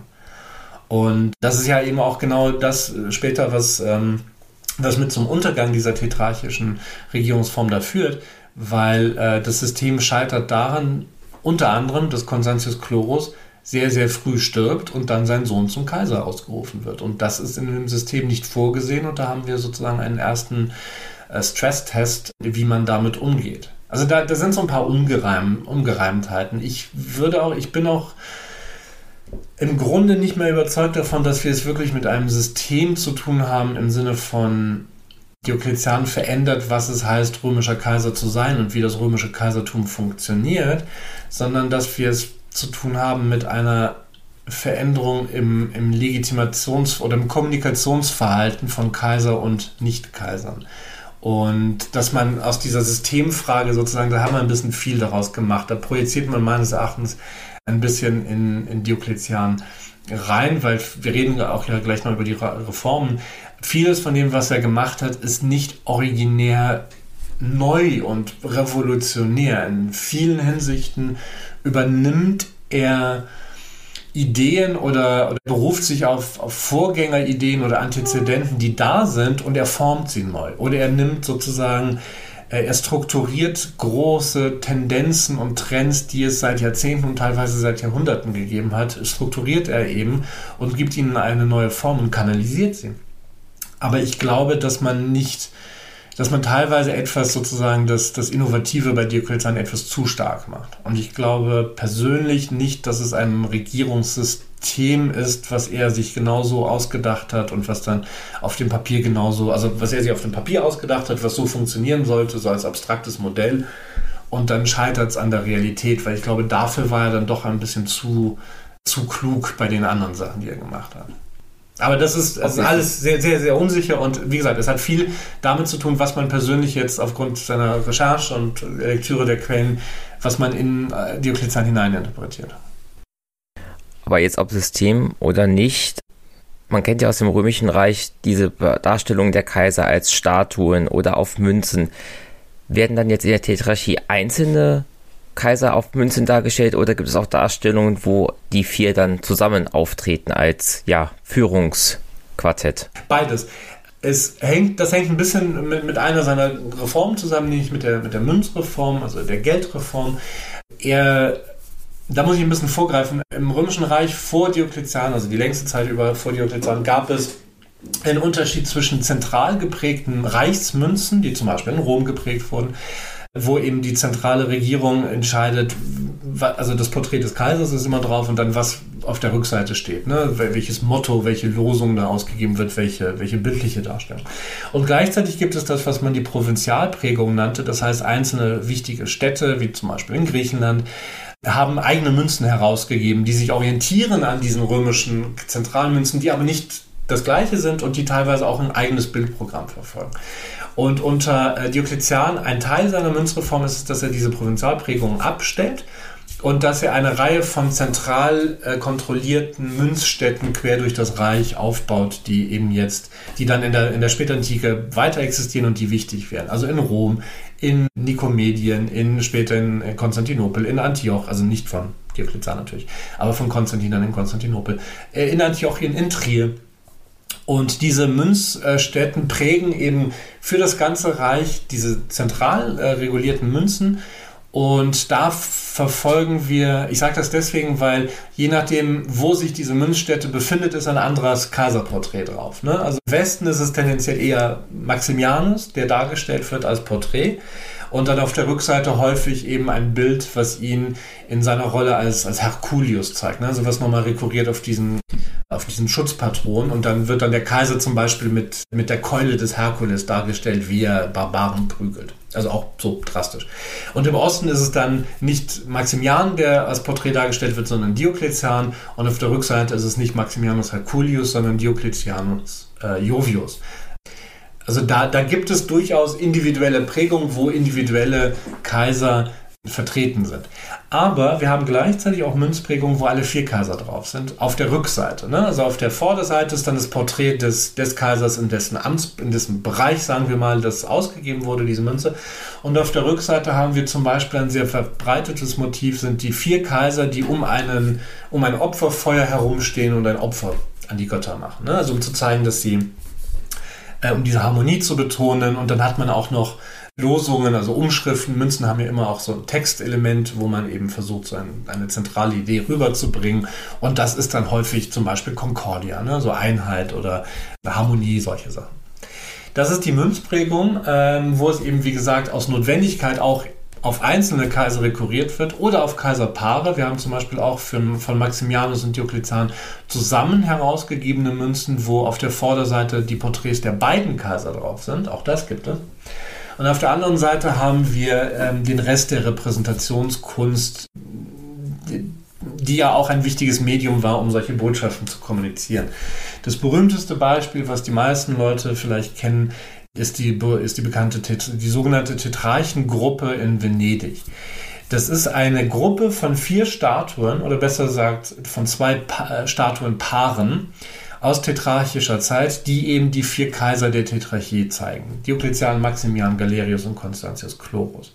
Und jeweils zwei von, es ist eine, eine Staatsgruppe aus, aus Porphyr, also aus dem Material, was in der Antike sehr, sehr eng mit den Kaisern verbunden war. Porphyr ist ein besonders ein extrem harter, äh, eine extrem harte Form von, von, von Stein, die man vor allem in Ägypten, in der östlichen Wüste von, von Ägypten findet. Wir haben da Bergwerke am, am Mons Porphyritis, die unter kaiserlicher Hoheit stehen. Und es ist den Kaisern vorbehalten. Und es ist sehr, sehr wertvoll und sehr teuer, weil der Stein sehr hart ist und damit sehr hart zu bearbeiten. Also das ist etwas, was wirklich nur den Kaisern reserviert ist.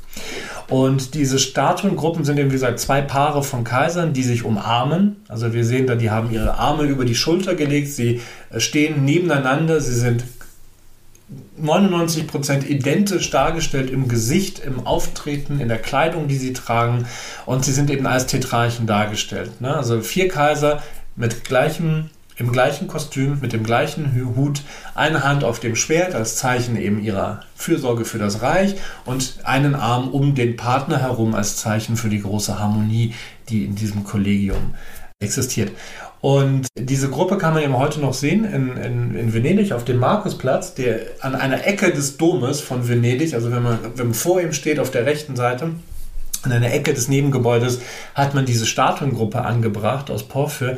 Der Grund, wieso sie in Venedig steht, ist, weil man sie geklaut hat, äh, die Venezianer aus Konstantinopel. Es ist eigentlich eine Statue aus Konstantinopel. Wir haben so eine Vermutung, wo ungefähr sie stand, in, in Konstantinopel, also der Stadt, die Konstantin gegründet hat.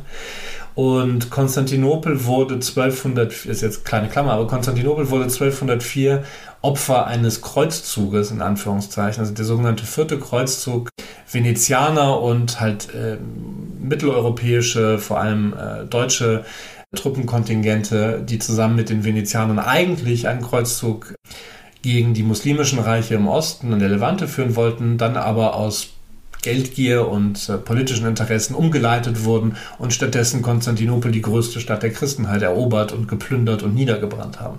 Und im Zuge dieser Aktion sind sehr viele Artefakte nach, in den Westen gekommen, besonders natürlich nach Venedig.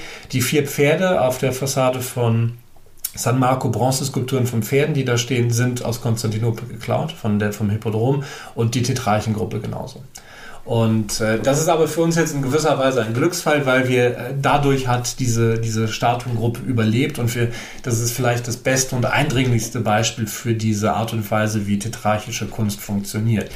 Es gibt keine individuelle Physiognomie der Kaiser. Es gibt keine Unterschiede im Kostüm oder in der Auszeichnung oder in der Darstellung. Sie werden identisch gezeichnet. Sie sind als Paare zusammengestellt. Sie umarmen sich, um eben ihre große Einigkeit, die, diese große Verbundenheit innerhalb dieses Kollegiums zu zeigen. Und so präsentiert man sich nach außen. Und es gibt noch ein paar andere Beispiele von solcher Kunst, die weniger groß und weniger künstlerisch ansprechend sind und weniger auch ähm, monumental, aber ähm, es gibt noch ein paar andere, die wir haben. Und das sind, also in dieser Außendarstellung wird immer sehr stark diese, diese Harmonie betont eben. Zusätzlich zu der Tradition, in verschiedenen Bereichen der traditionellen Darstellung von einzelnen Kaisern, eben zum Beispiel auf Münzporträts oder solchen Sachen. Jetzt hast du eben schon die Münzreform angesprochen. Welche anderen Veränderungen im Römischen Reich wurden denn durch Diokletian und seine Kollegen während seiner Herrschaft angestoßen? Eine ganze Reihe, was auch einer der Gründe ist, wieso man ihm diese systemische äh, äh Reform da unterstellt, weil es halt eben weil sich sehr, sehr viel bewegt. Zunächst glaube ich, dass es wichtig ist, sich äh, und das ist ein bisschen von hinten gedacht, aber ich glaube, dass es wichtig ist, dass man sich vor Augen führen muss, wie, was das Ziel dieser Reformen ist. Da haben wir keine eindeutige antike Quelle, die uns das so sagen würde, aber wenn man die Effekte sich dieser Reformen ansieht, dann wird das doch recht deutlich. Es geht um die Stabilisierung des Reiches. Es geht darum, dass eine Situation wie im dritten Jahrhundert, ist meine Interpretation, dass eine Situation, wie sie im dritten Jahrhundert existiert hat, dass man nämlich knapp an einer existenziellen Niederlage vorbeigeschrammt ist und dass man seine Grenzen nicht mehr verteidigen konnte und dass immer wieder Usurpationen passiert sind und so weiter, dass das einfach nicht, nicht mehr vorkommt. Und äh, alles, was er gemacht hat, oder sehr vieles von dem, was er gemacht hat, sollte für meine Begriffe eben genau das in der Zukunft verhindern. Und äh, das äh, erstreckt sich auf verschiedene Bereiche. Die Münzprägung ist eine davon, weil wir eben da eine, eine, eine Verschlechterung, eine, eine, kontinuierliche Verschlechterung der Münzqualität hatten über das dritte Jahrhundert hindurch. Also aus dem, was früher mal eine Silbermünze war, wurde eine Bronze- oder Kupfermünze, die nur mit so einer Silberlegierung, also die wurde einmal so kurz in eine Silberlegierung getunkt und dann hat man gemacht, als ob das eine Silbermünze wäre. Da hat er viel verändert. Das ist aber gleichzeitig auch eines der undurchsichtigsten Punkte, weil nicht ganz klar ist, wann diese einzelnen Reformen passiert sind, wie erfolgreich sie waren und was genau war. Also er hat verschiedene Münzen abgeschafft, die es gab, die eben nicht mehr keinen großen Edelmetallwert mehr hatten. Das, wir, wir reden, also das soll ich vielleicht auch noch sagen, wir reden immer vom Edelmetallgehalt. Ähm, bei den römischen Münzen, weil das halt, halt so die gängige Vorstellung ist. Ne? Also wir bezahlen heute mit Papiergeld. Der intrinsische Wert von Papiergeld liegt natürlich weit unter dem Wert, den die Münze oder also der, der, der, die Banknote oder auch unsere Münzen heute haben. In der Tat ist es so, dass diese 1-Cent-Münzen zum Beispiel mehr in der Herstellung kosten, als ihr Geld, äh, Geld, Geld wert ist.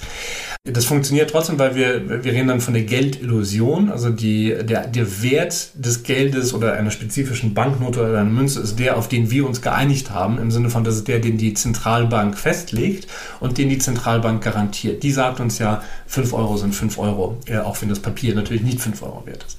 Und ähm, man findet häufig noch in der älteren, vor allem in der älteren Literatur, dass das bei den Römern alles ein bisschen primitiver sei und da geht es um Edelmetallwert und so weiter. Und ja, die Münzen sind auch aus Edelmetall. Wir haben die wichtigsten Münzen in der Kaiserzeit sind der Aureus, also die Goldmünze, und dann eben äh, am Anfang zu Beginn der Denar und dann der Doppeldenar. Der Denar ist eigentlich eine, eine Silbermünze und der Doppeldenar ist einfach eine Münze im Wert von zwei Denaren und das wird dann, das ist die Münze, die dann später unter einem anderen Namen immer mehr an Wert verliert und immer weniger Edelmetall hat. Aber, ich habe es vorhin schon kurz angesprochen, wir wissen, dass das keinen, die längste Zeit keinen Einfluss auf die Preise hatte und auf die Löhne. Und das wissen wir aus Ägypten, weil wir da im, in den Papyri sehr genau nachvollziehen können, wie viel kostet denn zum Beispiel ein, eine Amphore Wein oder irgendwie fünf Kilo oder fünf, äh, fünf Amphoren Getreide, so in, in diese Richtung. Und das können wir über mehrere Jahrzehnte und Jahrhunderte nachverfolgen und eine Inflation, es gibt keine genaue Verbindung, keine Korrelation zwischen dem Verlust des Edelmetallwerts und dem Wert des Geldes und, den, und einer, einer anzunehmenden Preissteigerung. Ne? Das gibt es erst in dem Moment, wo unter Kaiser Aurelian eine Münzreform stattfindet, die eigentlich die Währung stabilisieren soll, die aber, weil er auf seinen Münzen kennzeichnet, was die alten Münzen sind und was die neuen sind, also das erkennt man dann an einem Symbol, ab dem Moment verliert, und das, da bemerkt man dann die Inflation, es kommt zu einer riesigen Inflation, weil man jetzt eben, weil die Zentralregierung eingesteht, dass die Münzen, die alten Münzen nichts wert sind. Das heißt, die Geldillusion geht kaputt. Und so in diesem Kontext bewegen wir uns da. Es gab Münzreformen im 3. Jahrhundert, Aurelian habe ich erwähnt. Versucht es jetzt noch einmal. Der Aureus bleibt, Der Doppeldenar, der Antoninian, so, so wird er genannt, wird abgeschafft. Es wird eine Silbermünze eingeführt, die Argenteus heißt. Und dann kommt eben das drittes Element. Also wir haben eine Goldmünze, eine Silbermünze und wir haben dann eine, die Buntmetallprägung.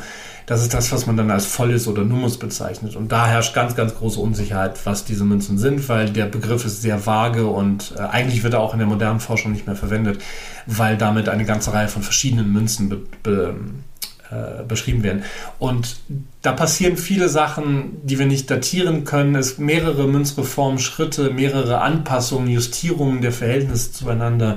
Also das ist relativ diffizil. Es geht aber erkennbar darum, dass man eben die Wert, äh, dass man die, die Währung stabilisiert und ähm, eine verlässliche Wirtschaft sozusagen hat. Es klappt nicht hundertprozentig, muss man sagen. Es klappt erst in dem Moment richtig, wo dann sein Nachfolger Konstantin, also einer seiner Nachfolger Konstantin der Große, führt eine neue Münze, eine Goldmünze ein, der, den Solidus. Und die römische Währung wird eine Goldwährung größtenteils. Und der Solidus hat Bestand bis in, tief ins Mittelalter hinein, also bis weit in die byzantinische Zeit hinein. Mit der Münzreform zusammenhängt auch äh, natürlich die Frage sozusagen, also mit, mit seinen Bestrebungen, das Reich zu stabilisieren, hängt auch zusammen, was er in den Provinzen macht. Da passieren mehrere Sachen. Er reformiert die alte Provinzordnung, die im Grunde noch auf die Republik zurückgeht und äh, auf die Kaiserzeit. Also wir hatten in der, in der frühen Kaiserzeit eine Unterteilung in, also es gab, sagen wir mal, ein paar Dutzend Provinzen, die wurden angeführt und die wurden verwaltet von einem Statthalter. Und dieser Statthalter vereinte in seiner Person sowohl die höchste zivile als auch die höchste militärische Autorität in der Provinz. Das heißt, er befehligte Armeen, wenn es welche in der Provinz gab, und er war Richter und er ließ äh, Edikte und so, kümmerte sich um die Zivilverwaltung und um die Rechtsprechung. Also er vereinigte, er war so ein kleiner, so ein Statthalterkönig quasi. Und das führt natürlich dazu, dass die Statthalter von mächtigen, reichen äh, Provinzen mit viel Militär, mit einer großen Garnison, mächtige potenzielle Konkurrenten waren. Ne? Also in den germanischen Provinzen waren sehr viele Legionen stationiert. Das heißt, der Statthalter der germanischen Provinzen war eine mögliche Gefahrenquelle für den Kaiser. Und es kam halt wiederholt dann eben zur Usurpation. Und an der Stelle setzt Diokletian jetzt an, unter anderem auch aus politischen Gründen, um Usurpationen schwieriger zu machen, aber auch aus verwaltungspraktischen Gründen. Er, er, teilt die Provinzen neu ein, er verdoppelt ihre Anzahl und verringert dafür ihre Größe.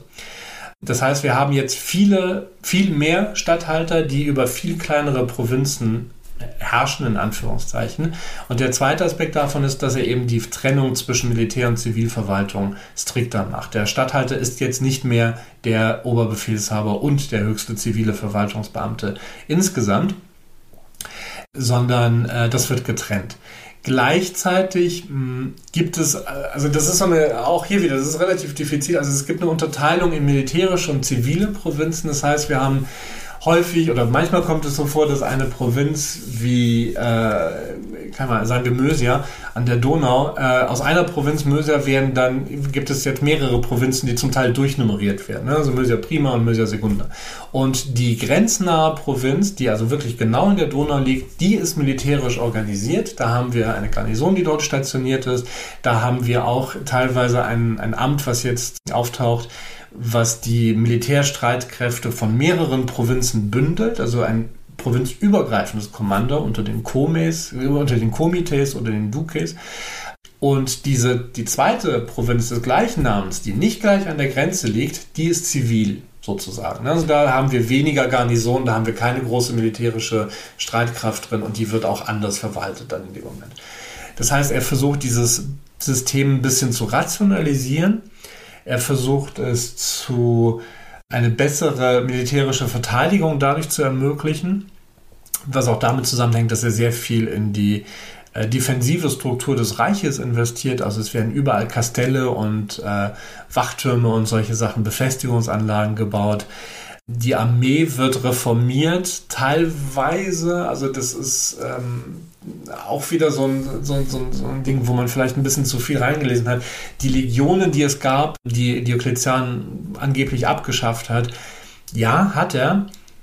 Aber die Legionen, wie, wie wir sie uns so vorstellen, gemeinhin, ne? so 6000 Mann, so wie ne? Asterix, ne? so 10 Kohorten, 6000 Mann, die hat es zu diesem Zeitpunkt eigentlich so richtig nur noch mehr auf dem Papier gegeben.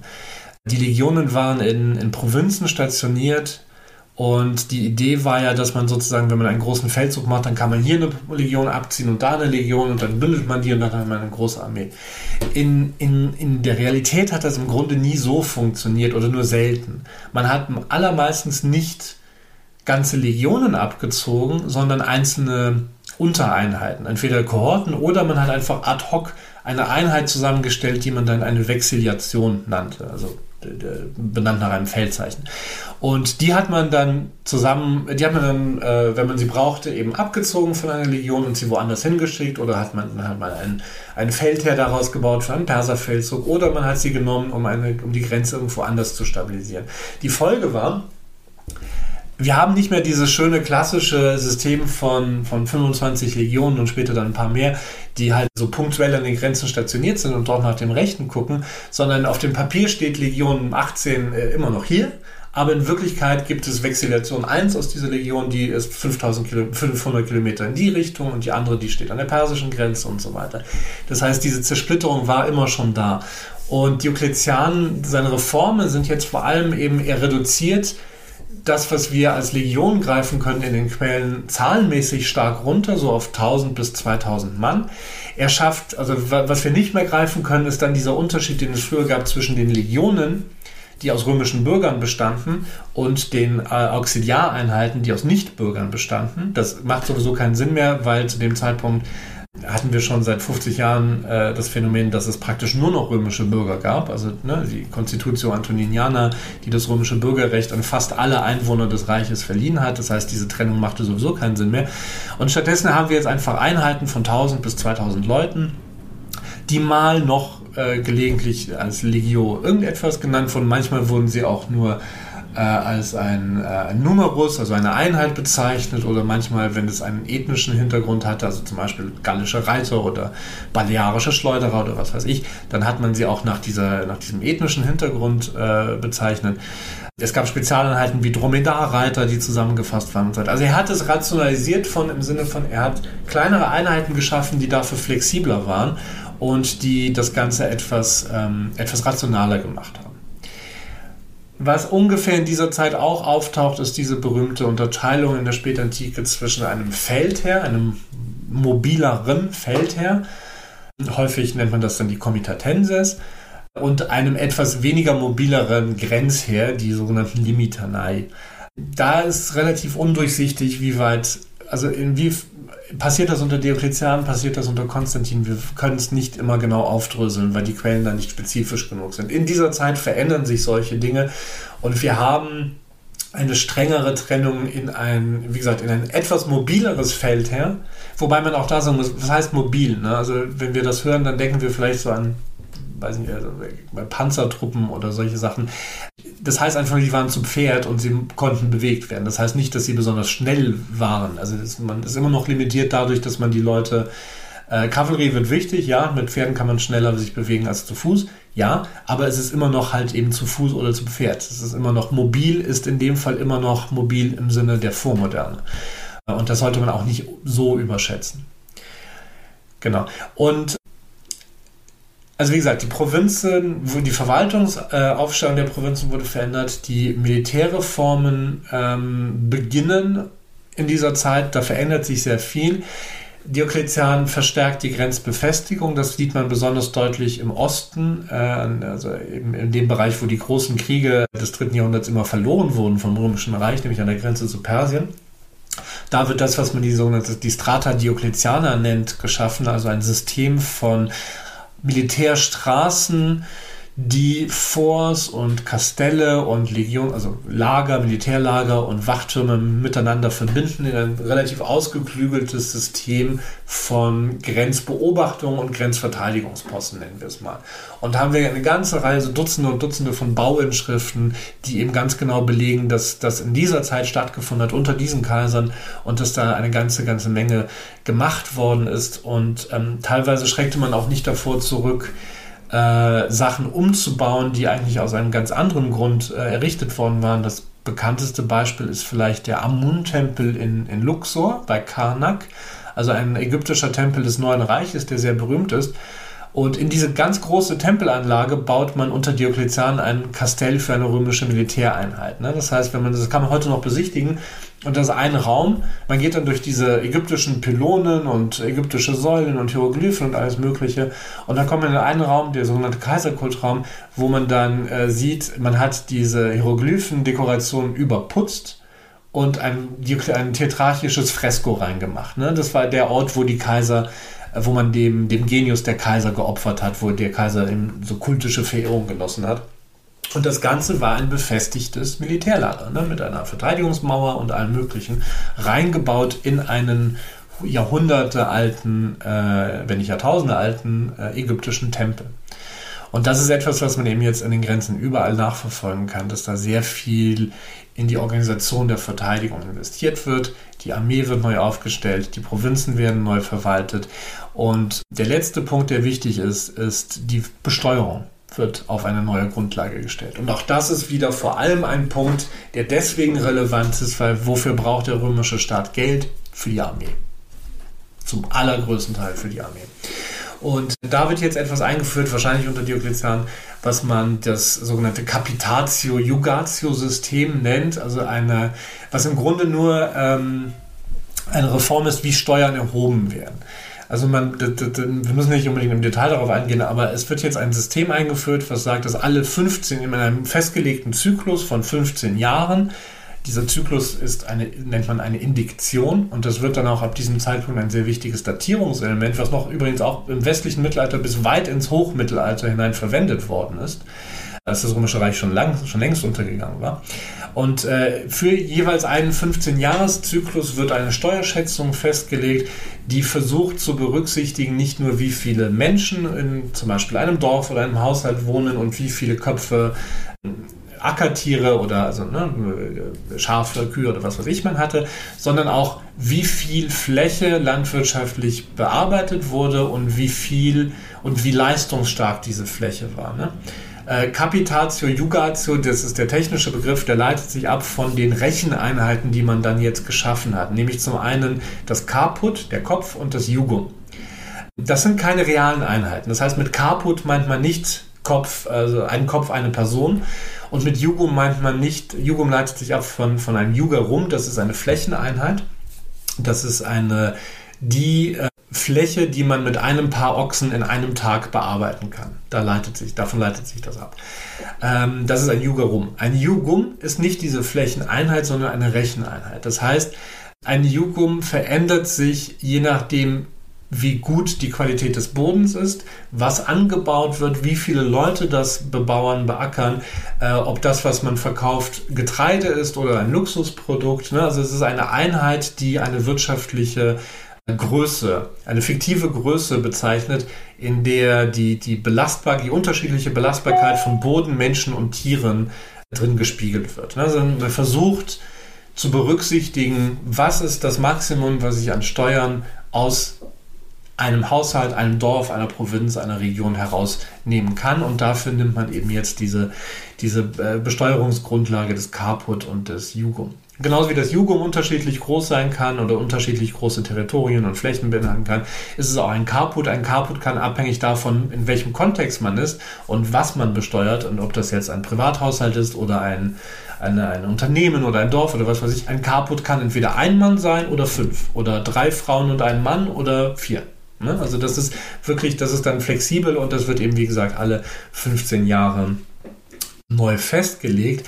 Und auch hier ist erkennbar der Grund, wieso man das gemacht hat. Und dann kommen wir wieder auf die Provinzverwaltung zurück. Es ist um einen direkteren, besseren, effizienteren Zugriff des Staates auf die wirtschaftliche Kapazität des Reiches zu ermöglichen. Also um Steuern besser, effizienter und auch zugegebenermaßen in einem höheren Maße eintreiben zu können, als man das vorher gemacht hat. Und wieso? Weil man das Geld brauchte, weil man diese Geldmittel brauchte, um die Verteidigung des Reiches sicherzustellen. Und das ist, glaube ich, etwas, was man für all diese Reformen, die, die, die, die Diokletian unternommen hat, das ist so das, das, der motivierende Faktor hinter ihnen allen, nämlich die, ähm, die, die Stabilisierung des Reiches aus der Erfahrung des dritten Jahrhunderts her, als es teilweise in seiner bloßen Existenz bedroht war das hat auch hier wieder in der Forschung dazu geführt, dass man Diokletian so, äh, das findet sich vor allem in der, in der älteren Literatur wieder, man, ne, das ist so der Übergang angeblich vom Prinzipat, als alles irgendwie viel liberaler und besser und schöner war, also ne, so äh, Adoptivkaiser, die Zeit ist die beste Zeit des Reiches. Und Diokletian soll dann den Übergang markieren zur Spätantike, die man als das sogenannte Dominat bezeichnet hat. Ne? Also wo man, wo alles nicht mehr so frei ist, sondern das ist so ein Zwangsstaat. Der, der Staat äh, hat viel stärkeren Zugriff auf die auf die Einwohner, die Städte gehen irgendwie alle kaputt, die Kultur wird irgendwie schlechter, die Kunst ist nicht mehr so schön und das ist alles ganz furchtbar und so weiter. Das ist natürlich jetzt eine altmodische Sichtweise, die auch heute so nicht mehr geteilt wird von den allermeisten Leuten und die auch ein bisschen idealisiert, was, was in der Kaiserzeit vor Diokletian passiert ist. Also dieser Bruch ist nicht, den sollte man da nicht überbewerten. Es ist ein Bruch, auf jeden Fall. Es verändert sich etwas und man merkt es auch deutlich und es beginnen gewisse Tendenzen, die man heute als illiberal liberal bezeichnen würde, dass zum Beispiel die Berufszugehörigkeit nicht mehr in der freien Entscheidung der Menschen lag, sondern wenn wenn dein Vater Bauer war, dann wurdest du Bauer. Und wenn dein Vater Soldat war, wurdest du Soldat. Und das wurde auch gesetzlich so geregelt. Und es beginnt eine Entwicklung, die die Bauern immer enger an das Land bindet, also die sogenannte, das was dann später das Kolonat wird. Also Bauern können nicht mehr frei entscheiden, ihr Land zu verlassen, sondern sie dürfen das nicht, sie werden dort festgehalten. Das heißt, es sind Sachen, die, die, die gibt es, die passieren, das beginnt da. Und es ist etwas qualitativ anderes, aber man muss gleichzeitig im Kopf haben, diese Vorstellung sozusagen, äh, vorher war alles besser und äh, unter Marcus Aurelius konnte jeder Bauer irgendwie sein Zeug packen und in die Stadt gehen und dort Philosoph werden. Das ist halt auch eine Vorstellung, die im Grunde sich immer nur daran orientiert, was Leute machen, die A, Geld haben, die B, Glück haben und die C, keine Sklaven sind. Ne? Also das ist auch nicht so, dass man, äh, der Vorzustand wird manchmal etwas zu rosig dargestellt, sagen wir so. Du hast sie eben auch schon angesprochen, was unter Diokletian ja auch stattfindet, ist eine Christenverfolgung. Wie sah die aus? Die Christenverfolgung, ja, das ist auch so ein, also wie, ich sage das jetzt quasi jedes Mal, ne, aber es ist auch so ein schwieriges Thema. In der Tat gibt es mit Diokletian, auch da beginnt etwas qualitativ Neues ab 303, wo seine Christenverfolgung wirklich beginnt. Es gab seit der Existenz des Christentums gab es Christenverfolgung im Römischen Reich. Der Unterschied ist, dass die Christen, also bekanntermaßen ne, Nero, der die Christen zum, äh, zum, zum Sündenbock für den Brand Roms macht, zum Beispiel. Es gab aber auch Christenverfolgung unter Trajan, unter Marcus Aurelius, unter Valerian, unter äh, Decius. Der Unterschied ist, dass diese Verfolgungen der ersten zwei Jahrhunderte, sagen wir, sporadisch waren und nicht systematisch. Das heißt, es war zwar, und wir wissen das relativ genau, also Nero ist jetzt mal erstmal so eine Ausnahme. Nero braucht einen Sündenopfer und dann haben wir halt die Christen. Der kanalisiert so die, den Zorn seines Volkes. Wir haben aber zum Beispiel einen Briefverkehr zwischen Trajan und äh, Plinius dem Jüngeren, der Statthalter war. Und Plinius schreibt an Trajan, was soll ich denn mit den Christen in meiner Provinz machen? Wie soll ich mit denen umgehen? Und äh, also Plinius schreibt das. Und Trajan antwortet ihm, das Nomen Christianum, also die bloße Tatsache, dass man Christ ist, ist ein strafwürdiges Verbrechen, sagt der Kaiser. Man solle die Leute nicht aktiv verfolgen, aber wenn jemand denunziert wird, wenn jemand angeschuldigt, angeklagt wird und er erklärt sich zum Christen und er weigert sich, das, sein Christentum aufzugeben, dann soll man ihn bestrafen, meistens hinrichten. Das heißt, auch unter Trajan und hatte also in dieser angeblichen ne, Hochzeit des Kaisertums, das bloße Christsein war ein Verbrechen, was mit dem Tode bestraft wurde. Aber wie Trajan das formuliert hat, man soll sie nicht suchen. Ne? Das heißt keine aktive Verfolgung, sondern eine opportunistische Verfolgung, wenn man etwas erfährt. Der zweite Schritt sozusagen zu der Vorgeschichte ist dann, sind die 250er Jahre. Und da haben wir die berühmte Christenverfolgung des Decius. Die auch aber noch nicht explizit sich gegen die Christen richtet. Die Christen sind da mehr so eine Art Beifang in etwas anderem. Decius verfügt ein sogenanntes Opferedikt. Das heißt, er sagt, jeder Einwohner des Reiches soll ein Opfer darbringen für den Kaiser, für das Reich, für, das Genius des, für den Genius des römischen Volkes, als Zeichen seiner politischen Loyalität und als ja, als, als, als eine, eine Bitte an die Götter, damit man das römische Reich, damit es weiter besteht. Ja? Weil da eben schon in den 250er Jahren diese krisenartigen Erscheinungen anfangen. Und das passiert. Und wir wissen aus der papyrologischen Überlieferung, wie das passiert. Man wird als Individuum vor eine Kommission geladen und man muss vor Zeugen ein Opfer darbringen. Ein Opfer heißt jetzt nicht irgendwie ein Schaf schlachten oder so, sondern es reicht zum Beispiel eine Libation, also etwas Wein auf einen Altar schütten oder ein bisschen Weihrauch verbrennen, solche Sachen. Und wenn man das gemacht hat, vor Zeugen kriegt man eine Quittung. Und wir haben aus Ägypten, äh, auf Papyrus haben wir viele, äh, ein paar von diesen Quittungen erhalten. Da steht, das ist ein Verwaltungsdokument. Da steht, ich, Beamter XY, bezeuge, dass Person XY an dem und dem Tag dieses und dieses Opfer an dem und dem Ort verbracht hat.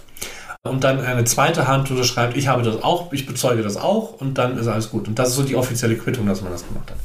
Das Problem ist natürlich, die Christen können das nicht machen, weil das Idolatrie ist. Äh, sie können nicht ein Opfer an einen heidnischen Gott, auch nicht an den Kaiser, auch nicht für das Reich darbringen. Das widerspricht ihrer Religion. Das heißt, die weigern sich und dann geraten sie in die Verfolgungsmühle, weil man sie dann sozusagen der politischen Illoyalität anklagt und der Staat dann eben sagt, wir haben jetzt diese Regeln und wir setzen die um.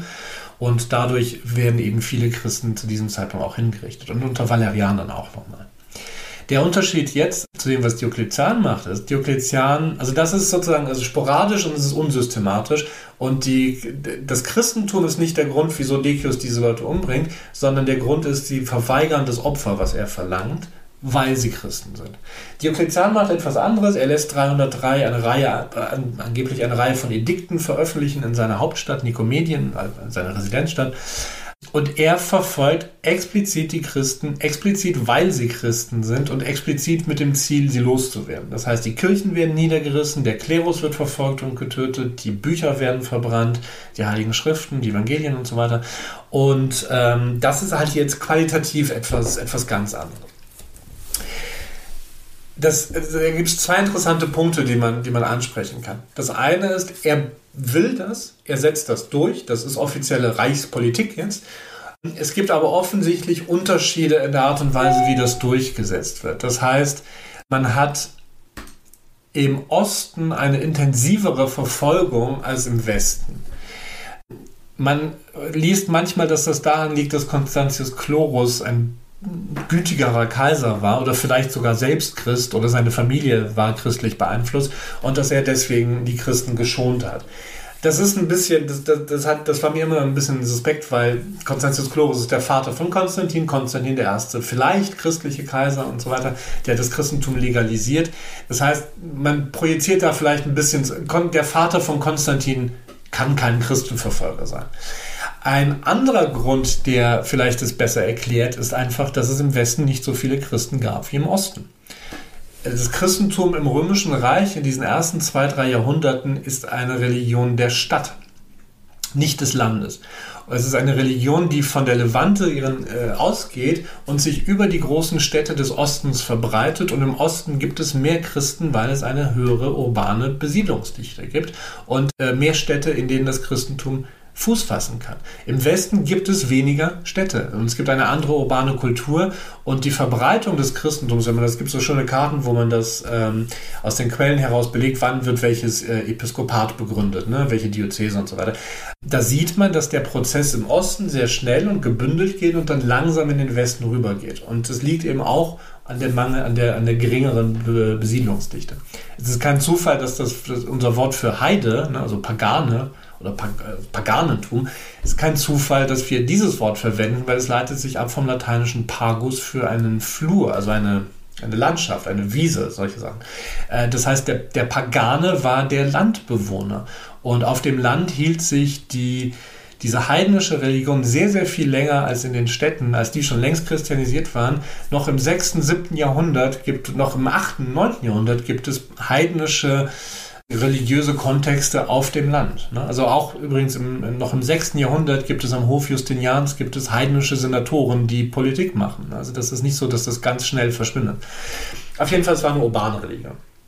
Und das könnte auch erklären, wieso es im Westen weniger intensiv war, weil es gab einfach weniger Christen, die man verfolgt haben könnte. Der andere Punkt ist jetzt, wieso macht er das? Das ist ja eine interessante Frage.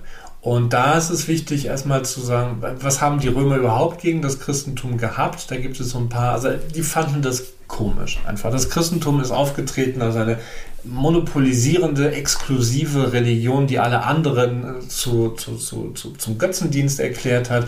Ihr Gott war der einzige Gott und es war der Gott, der alles beherrscht hat. Und dieser Exklusivitätsanspruch, der ist den Römern ein bisschen, der war einfach fremd für die. Das ist etwas, was für den Römer nicht so einfach verständlich war. Hinzu kam, es gibt ganz eigenartige, also die, die Christen machen alles, die, die, ähm, das ist ja eine Religion, im Grunde ist es ja eine Art Mysterienreligion. Ne? Wer nicht getauft ist, darf nicht am Gottesdienst teilnehmen. Das heißt, viele der Riten der Christen finden im Verborgenen statt, nicht in der Öffentlichkeit. Riten, Opferungen und so weiter, vor allem wenn es in einem staatlichen Kontext ist, findet immer in der Öffentlichkeit statt. Also jetzt von dieser traditionellen Religion. Es gibt natürlich auch heidnische Mysterienkulte, die anders sind. Also das ist ein Punkt, es findet im Verborgenen statt, es ist geheimnisvoll, es ist exklusiv, es ist so eine In-Group, wenn man nicht dazugehört, weiß man nicht genau, was die machen.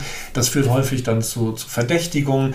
Das, was nach draußen klingt oder dringt, auch in den Apologien, also Autoren wie Tertullian oder andere Leute, die das Christentum gegen die Heiden verteidigen, wenn die dann, also was man da berichtet, wir haben ja diese Schrift noch, wir haben teilweise auch noch, zumindest können wir rekonstruieren, was heidnische Autoren über das Christentum gedacht haben.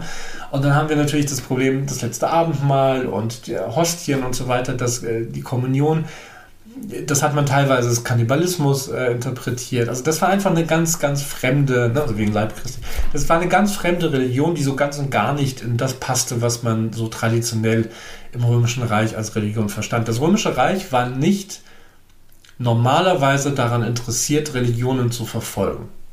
War, woran die Leute glaubten auf dem Land oder in den Städten, war den Römern im Grunde sehr lange sehr egal, solange sie auch irgendwie an die römischen Götter glaubten oder man die, Heil, die einheimischen Götter mit den, mit den römischen verbinden konnte irgendwie. Und solange sie an, an den äh, an den Staat glaubten, sagen wir mal so. Ne? Also Opfer für das Wohl des Staates, Opfer für das Wohl des Kaisers. Das Problem war, wenn jemand ein Opfer für den Kaiser nicht gemacht hat, war, das Problem war nicht ein religiöses, sondern ein politisches, weil man das interpretiert hat als eine mangelnde Loyalität gegenüber dem Kaiser. Und Genau. Das waren so ein bisschen so die generellen Vorbehalte gegenüber dem Kaisertum. Bei Diokletian kommt aber noch etwas anderes hinzu, was man nicht unterschätzen sollte. Und zwar, das Christentum ist nicht die einzige Religion, die Diokletian systematisch und bewusst und gezielt verfolgt. Eine ganze, also ein bisschen früher, viel früher, also 296, die Christenverfolgung beginnt 303. 296 erlässt Diokletian ein Edikt gegen die Manichäer. Der Manichäismus war eine, eine Religion, die ursprünglich, also Mani war ein, ein Perser, also im Sassanidischen Reich, und eine Religion, die ein bisschen auch wieder so ein bisschen so Mysterienkult, ein bisschen Erlösungskult. Äh, es war nicht Christentum, es war aber auch nicht die traditionelle persische Religion, also Zoroastrismus. Der Manichäismus wurde in Persien wie in Rom verfolgt und verboten. Und Diokletian hat eben das Edikt, was er erlassen hat, das ist das Besondere, das haben wir noch. Also wir können da noch den Wortlaut seines Gesetzes lesen. Und in diesem Gesetz, wo er versucht zu erklären, wieso er jetzt die Manichäer verfolgt und diese Religion verbietet, ist, sie sind nicht römisch. Er thematisiert explizit und wortwörtlich den persischen Ursprung dieser Religion und er bezeichnet die Perser als Adversaria nobis gente, also ein Volk, was uns feindlich gegenübersteht. Und der Grund, dass diese, dass diese Religion eben aus Persien kommt, aus einem persischen Ursprung und sich jetzt im Rom, im Römischen Reich verbreitet, das wird von ihm explizit als Grund genommen, wieso man sie verfolgt. Sie ist nicht römisch, diese Religion. Sie ist potenziell so eine fünfte Kolonne der Perser, was auch schlecht ist. Die Sachen, die dort stattfinden, widersprechen der Tradition. Sie sind anders und irgendwie unverständlich für den Römer. Und sie haben das Potenzial, die öffentliche Ordnung, die Tranquilitas des Reiches zu stören. Das ist das, was er explizit zu den Manichäern sagt. Und wenn man das jetzt versucht zu übertragen auf die Christen, dann ist das im Grunde sehr ähnlich. Auch das ist eine Religion, die nicht römisch ist, in dem Sinne, Sie hat keinen römischen Ursprung und sie widerspricht römischen Vorstellungen oder traditionellen paganen Vorstellungen. Und sie ist für die Römer lange Zeit eine Sekte des Judentums, was es im in der Entstehungszeit war das Christentum ja auch, da ist es ja aus der jüdischen Religion hervorgegangen. Ne? Das heißt, das Judentum war auch etwas, was man nicht als römisch angesehen hat. Aber das Judentum wurde sehr in, in, der, in den ersten, also in, den, in der Kaiserzeit, vor der Spätantike, wurde das Judentum nicht verfolgt. Es war nicht strafbar. Es war etwas, was erlaubt war seit das erste Toleranzedikt, wenn man so will, für das Judentum. Äh, in römischer Zeit war noch von Julius Caesar, der ihnen Schutz angeboten hat. Und die Kaiser nach ihm haben es ihm nachgetan. Ähm, der Grund, obwohl man das Judentum auch komisch fand. Man hatte genau die gleichen Bedenken gegen das Judentum wie gegen das Christentum. Vielleicht etwas weniger stark, weil das traditionelle jüdische der traditionelle jüdische Glauben auch eine Opferreligion war. Vor, den, also vor, der, vor dem Zweiten Jahrhundert. Und ähm, man hatte die gleichen Probleme damit, aber man hat es erlaubt und man hat es toleriert und man hat es teilweise auch gesetzlich geschützt, weil es alt war. Und wenn die Römer eins respektiert haben, dann Alter und Tradition. Das Judentum war uralt, das, haben, das wussten die Römer und das wird explizit als Grund genannt, wieso man nicht dagegen vorgeht, obwohl es komisch war für ihr Verständnis. Das Christentum dagegen war eine, Röme, war eine jüdische Sekte im römischen Verständnis, die eine alte, traditionelle, ehrwürdige Religion irgendwie umgeändert und, und, und pervertiert haben und ganz komische Sachen gemacht haben. Und deswegen war man da weitaus skeptischer gegenüber eingestellt und deswegen hat man sie auch verfolgt nicht römischer Ursprung, Potenzial für die äh, Störung der öffentlichen Ordnung, unverständlich aus religiöser Sicht für jemanden, der sozialisiert wurde im traditionellen, ne, so Jupiter Optimus Maximus und Minerva und so weiter, in, äh, Opferkult und so weiter. Alles findet im Verborgenen statt, in der Nacht. Es wird assoziiert mit, mit Geheimniskrämerei und mit potenzieller Illoyalität. Und das alles führt dazu, dass das eben eine sehr äh, eine sehr potente Mischung ist für eine Christenverfolgung im Moment. Und wie gesagt, das, was Diokletian macht, ist tatsächlich eine systematische Verfolgung. Jetzt haben wir uns sehr intensiv die Innenpolitik angeschaut. Wir haben uns auch vorhin schon mit dem Militär beschäftigt. Was müssen wir militärisch, außenpolitisch über Diokletians Herrschaftszeit wissen? Im Grunde gar nicht so viel. Das liegt aber auch daran, dass ich immer mehr an, Außen-, an Innenpolitik und, und diesen, diesen kulturellen und sozialen Aspekten interessiert bin. Äh, die Außenpolitik ist erfolgreich, das kann man nicht anders sagen. Äh, Diokletian schafft es in diesen 20, ich sage jetzt Diokletian, aber die Tetrarchen schaffen es in diesen 20 Jahren, das Römische Reich zu stabilisieren und außenpolitisch erfolgreich zu sein. Britannien wird zurückerobert, 296, glaube ich, von, von Constantius Chlorus. Ne? Da gibt es eine schöne Münzprägung, wo er sozusagen London befreit von dem Tyrannen. Man schafft es, die Grenzen ruhig zu halten. Äh, große, es finden keine großen Invasionen statt. Grenzüberschritte ist alles unter Kontrolle. Und vor allem gelingt es, im Osten gegen die Perser Rache zu nehmen für all die Niederlagen und, äh, und Demütigungen, die man im dritten Jahrhundert kassieren musste. Das beginnt nicht so, also man ist nicht sofort erfolgreich. Galerius unternimmt zuerst einen Feldzug, der scheitert und wird dann von Diokletian ein bisschen gerüffelt. Aber in einem zweiten Anlauf schafft man es äh, nicht nur, das, die Armee der Perser zu besiegen, sondern auch noch Teile der Familie und des in Anführungszeichen Harems, also des Haushaltes des Perserkönigs Nases, gefangen zu nehmen. Und das alles bringt die Perser, die Sassaniden, dann dazu, einen Friedensvertrag mit Rom einzugehen. Auch weil gerade im Perserreich politisch äh, eine unruhige Zeit war.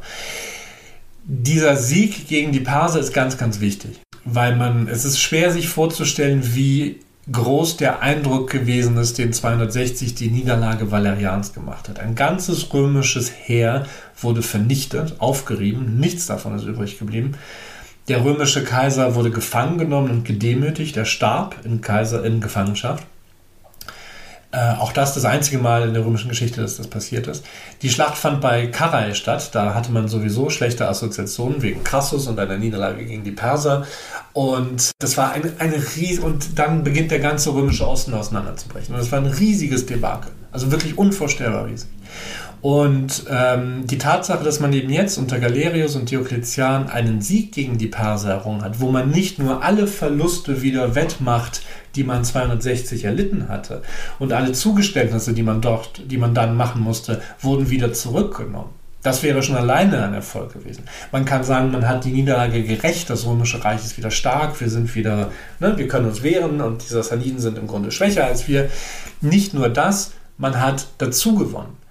Der Perser, der Friedensvertrag, den die Perser ähm, mit Rom vereinbaren, sieht vor, dass Teile des persischen Gebietes unter römische Kontrolle gehören. Das ist das, was man die transtigritanischen Provinzen nennt. Das ist ein bisschen ein, ein umständlicher Name einfach dafür. Es sind Provinzen, die östlich des Tigris liegen. Und das ist insofern ganz interessant, weil im Grunde jahrhundertelang auch schon bei den Partern Euphrat und im extremsten Fall halt Teile des Tigris die Grenze der Einflussgebiete waren. Ja? Und jetzt beginnt, jetzt, jetzt kann Rom aber sozusagen über diese tigritanischen, äh, über, äh, über den Tigris hinaus expandieren und Gebiete dort als Teil des Römischen Reiches sich einverleiben, die es nicht vorher besessen hatte. Und das heißt nicht nur eine Stabilisierung außenpolitisch und nicht nur Erfolge außenpolitisch, sondern eine Expansion. Was natürlich auch wieder, das sollte man dazu sagen, dazu führt, dass die Perser jetzt äh, gedemütigt sind und sich dieser Zyklus wiederholt, nur mit anderen, unter anderen Voraussetzungen, weil die Perser werden die nächsten 50, 60 Jahre damit verbringen, diese äh, erlittene Schmach wettmachen zu wollen. Und wenn wir dann ein bisschen so fast forward machen, 363, Julian Apostata, der Kaiser, beginnt einen großen Feldzug gegen die Perser, scheitert, stirbt unterwegs die Römer müssen unter Jovian einen, einen, Friedensvertrag ausmachen, der extrem ungünstig ist wieder. Also das Blatt dreht sich wieder ganz in die andere Richtung. Und was ist das Erste, was die Perser wollen? Diese transtigritanischen Gebiete zurück natürlich. Und dann wieder Gebiete von den Römern wegnehmen. Und dann geht es immer so, so hin und her. Aber erstmal ist es außenpolitisch, militärpolitisch, ist die Tetrarchie ein Erfolg. Das Reich wird stabilisiert. Es gibt keine unmittelbare Bedrohung, die wirklich ähm, existenziell wäre.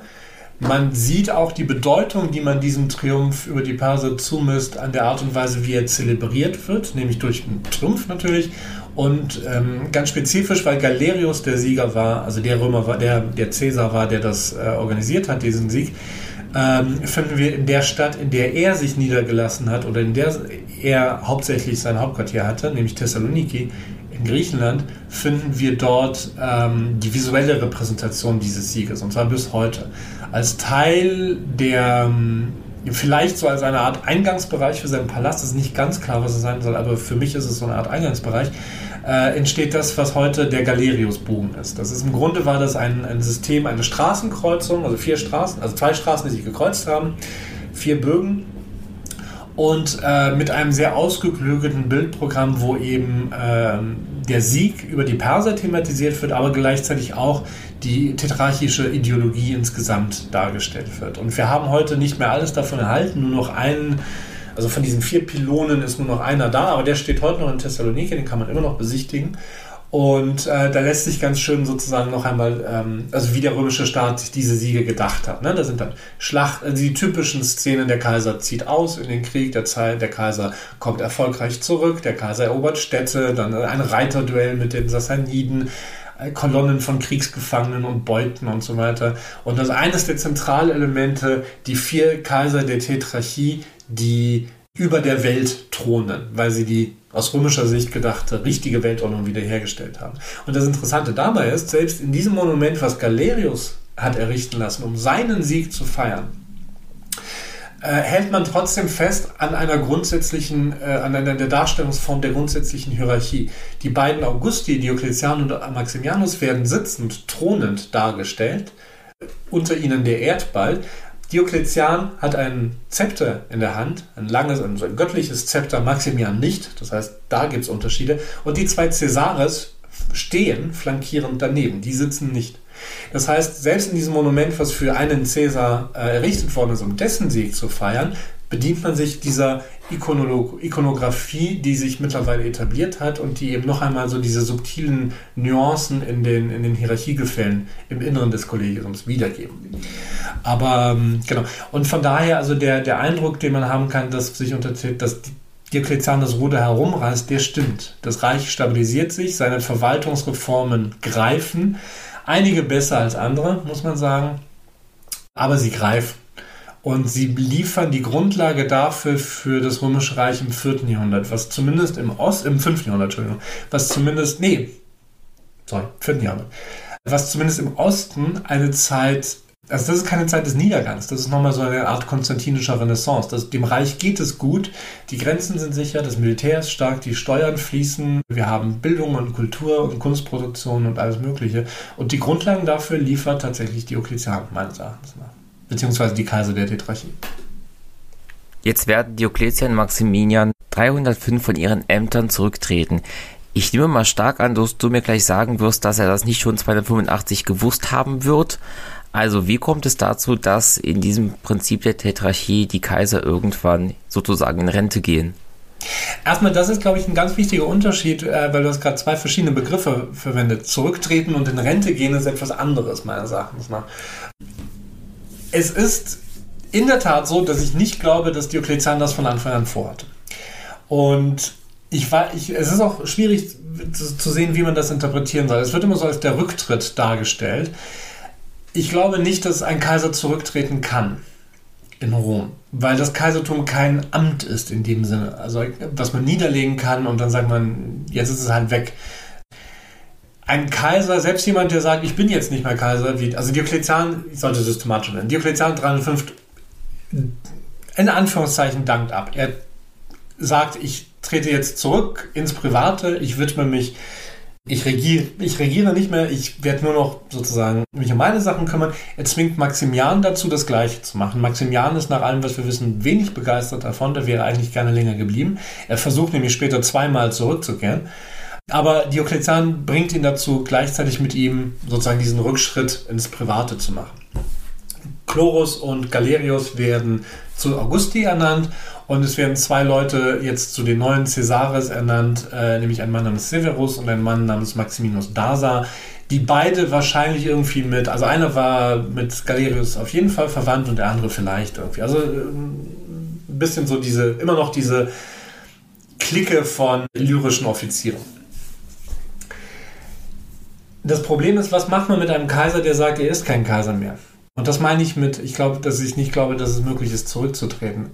Er ist halt noch da. Diokletian, ja, er zieht sich zurück ins Private, er lässt sich einen Palast bauen in, in Split, im heutigen Split, den es heute noch gibt. Also man kann heute, das Stadtzentrum von Split ist das Interieur des Palastes von, von Diokletian. Sein Grabmal ist dort, ist eine, ist eine Kirche natürlich, ist alles relativ gut erhalten. Und äh, er zieht sich dorthin zurück und die bekannte Anekdote ist, er widmet sich sozusagen dem Anbau von, von Kohl. Das ist jetzt das, was er, er wird so das traditionell, also er wird wieder zum Bauern und er baut Kohl an in Split und ist glücklich und er versucht sich aus allem rauszuhalten. Das Problem ist, was macht man mit einem Kaiser, der noch lebt, der einen Palast hat? In dem Palast sind Truppen stationiert, er hat eine Leibwache. Er ist Diokletian. Er ist der, der das alles geschaffen hat. Er ist immer noch Augustus. Du kannst nicht aufhören, Augustus zu sein. Und wie geht man damit um? Ich glaube, dass wir nicht von einem Rücktritt sprechen sollten oder von einer Abdankung, sondern dass wir davon sprechen sollten, dass Diokletian und Maximianus aufhören zu regieren. Und äh, das entspricht meines Erachtens nach am besten dem, was wir in den Quellen manchmal finden. Sie sind jetzt Senioris Augusti. Ne? Also die Augusti im Ruhestand, wenn wir so wollen, oder in, inaktiv, sagen wir mal so, aus dem Dienst ausgeschieden sie werden immer noch dargestellt. Sie, sie, man findet sich immer noch, man findet sie immer noch in Darstellungen der Tetrarchie, zum Beispiel aus, aus in Serbien gibt es einen, einen Palast, Palastanlage Gamjigrad, die wahrscheinlich Galerius hat bauen lassen. Da, find, da hat man auch wieder so Porphyr-Elemente gefunden und man hat auch noch andere, im Vatikan sind auch noch ein paar so Fragmente. Und das ist aus der sogenannten zweiten Tetrarchie. Das heißt aus der Zeit, wo Diokletian und Maximian angeblich abgedankt haben sollen. Die werden aber trotzdem noch als Teil der Tetrarchen dargestellt. Man hat jetzt die Augusti und die Caesares und man hat aber auch die Bilder oder die Büsten oder die Porträts von Maximian und von Diokletian als Senioris Augusti. Sie werden ganz leicht anders dargestellt jetzt. Und das indiziert meines Erachtens nach eben ihr Seniorenstatus. Also das ist, das kommt, es hängt ein bisschen davon ab, wie man jetzt das Kaisertum interpretiert und was man denkt, was die Rolle und die Funktion und die Natur eines Kaisers ist im römischen Kontext. Ich, wie gesagt, ich glaube nicht, dass er zurückgetreten ist. Ich glaube, dass das die falsche Denkkategorie ist. Er, ist, er hat seinen aktiven Dienst ausge, aufgegeben und äh, sich nicht mehr eingemischt. Aber er ist noch da, er lebt noch und ich hatte ja schon kurz erwähnt, das System beginnt zu bröckeln in dem Moment, wo Constantius Chlorus 307 stirbt. Weil, wenn man davon ausgeht, dass Diokletian ein System entwickelt hat, der Nachfolgeregelung, was die Hauptproblematik immer ist, dann hätte jetzt in diesem Moment einer der Cäsaren nachfolgen müssen zum, und Augustus werden müssen. Und man hätte dann einen neuen Cäsar ernennen müssen. Das wäre so das normale Prinzip geworden, gewesen, dann in dem Fall, wenn man das als System anerkennt. Das Problem hier ist aber auch wieder, was ist denn, wenn, äh, also wie, wie, das ist auch nicht ganz so einfach, weil wie zählt man das und wie sehen die internen Hierarchien aus, wer nennt den Cäsar, wer nennt den August, das ist alles, da sind noch so ein paar Schwierigkeiten drin. Das Problem offensichtlich ist, Konstantius Chlorus stirbt, er hat einen erwachsenen Sohn, Konstantin, der militärisch erfahren ist, der ausgebildet ist. Was machen wir mit dem? Also berücksichtigt man den überhaupt nicht.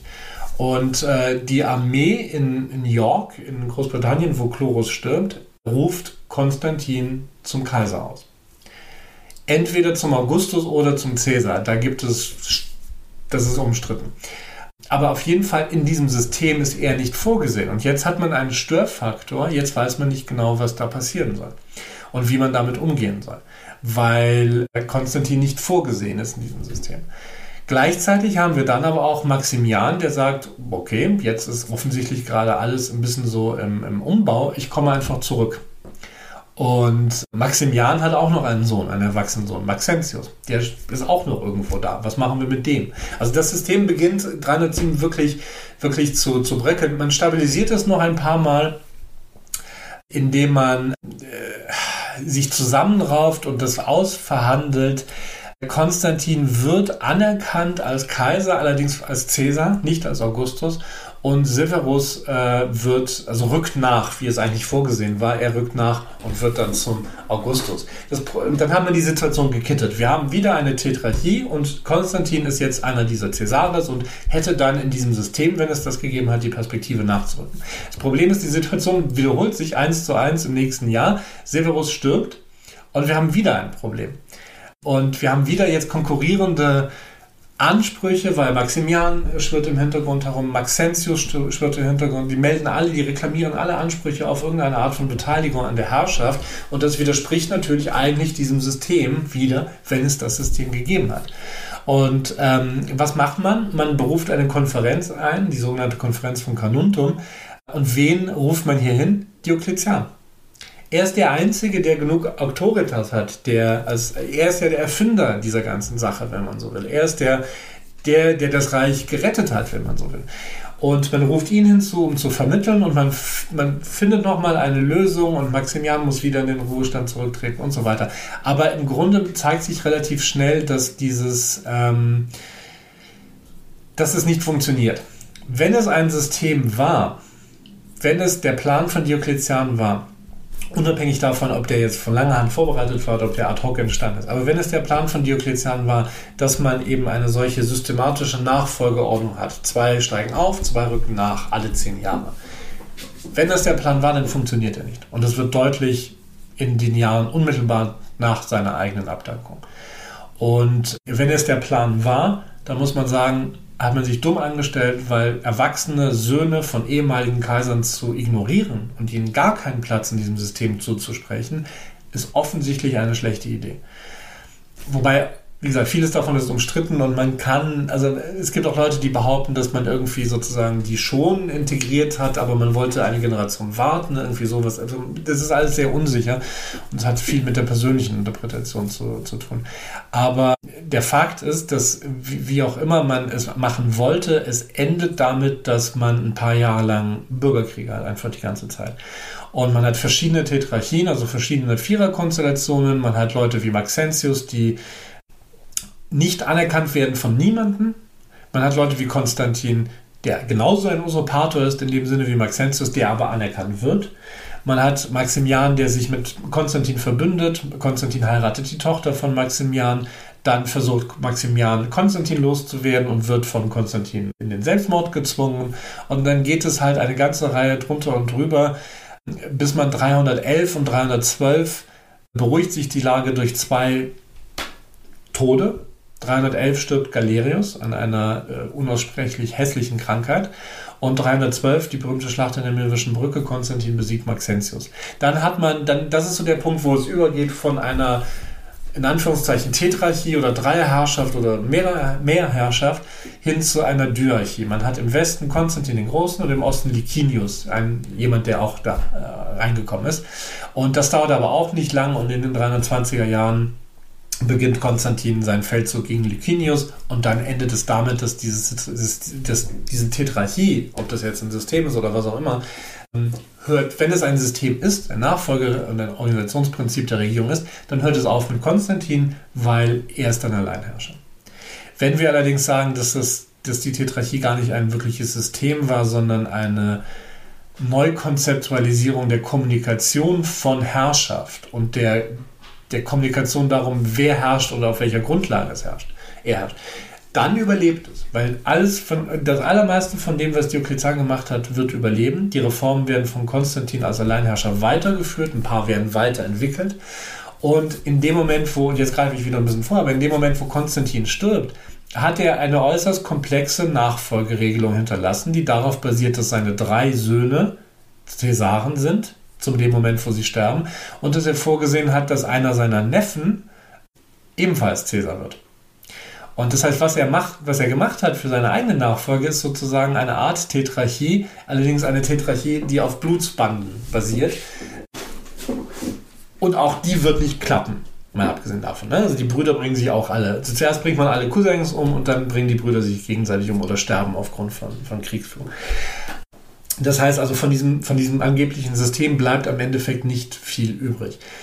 Wenn wir aber, wie gesagt, es anders verstehen, nämlich also ein Kommunikationssystem, da muss man sagen, sie überlebt. Weil das, was Diokletian gemacht hat, die Art und Weise, wie Kaiser sich präsentieren, wie sie dargestellt werden. Es gibt auch Änderungen, die wir nicht angesprochen haben, äh, zum Beispiel im Bereich des Zeremoniells, äh, stärkere Sakralisierung des Kaisertums, also der Person des Kaisers, der lebt jetzt immer in etwa, alles, was mit dem Kaiser in Berührung kommt, wird Saker, also heilig oder geheiligt.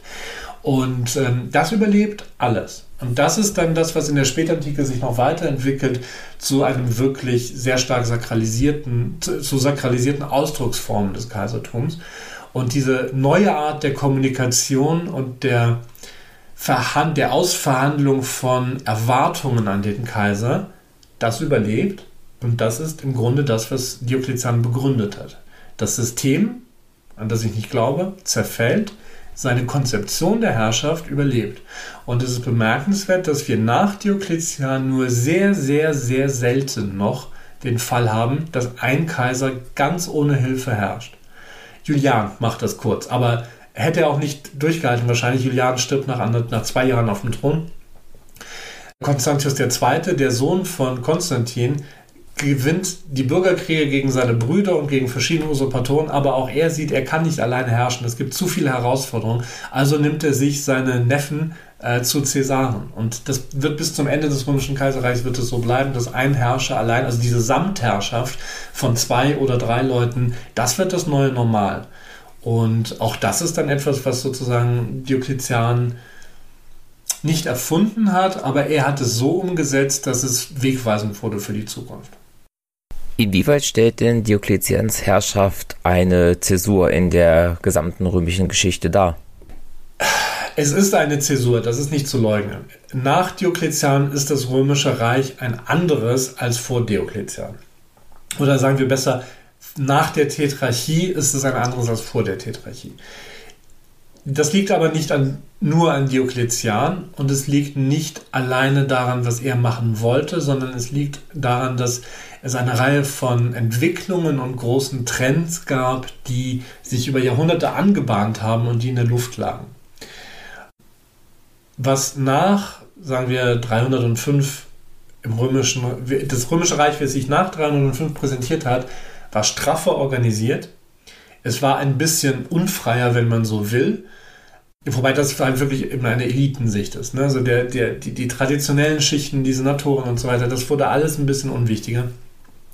Es war erkennbar mehr auf die militärische Verteidigung fokussiert, die Politik und die Organisation des Staates. Der Zugriff des Staates wurde direkter. Die Formen der Herrschaft waren eine andere. Der Kaiser war nicht mehr primus inter pares, sondern ein etwas entrückter, sakral umnebelter Kaiser, der, nicht, der sich nicht mehr als prinzipiell identisch mit einem wichtigen Senator gab, sondern als mehr sich verstand und als solche auch äh, verstanden und präsentiert wurde. Und natürlich der wichtigste oder einer der wichtigsten Unterschiede des Christentums, was dann von Konstantin dem Großen, also der macht die Verfolgung Diokletians rückgängig.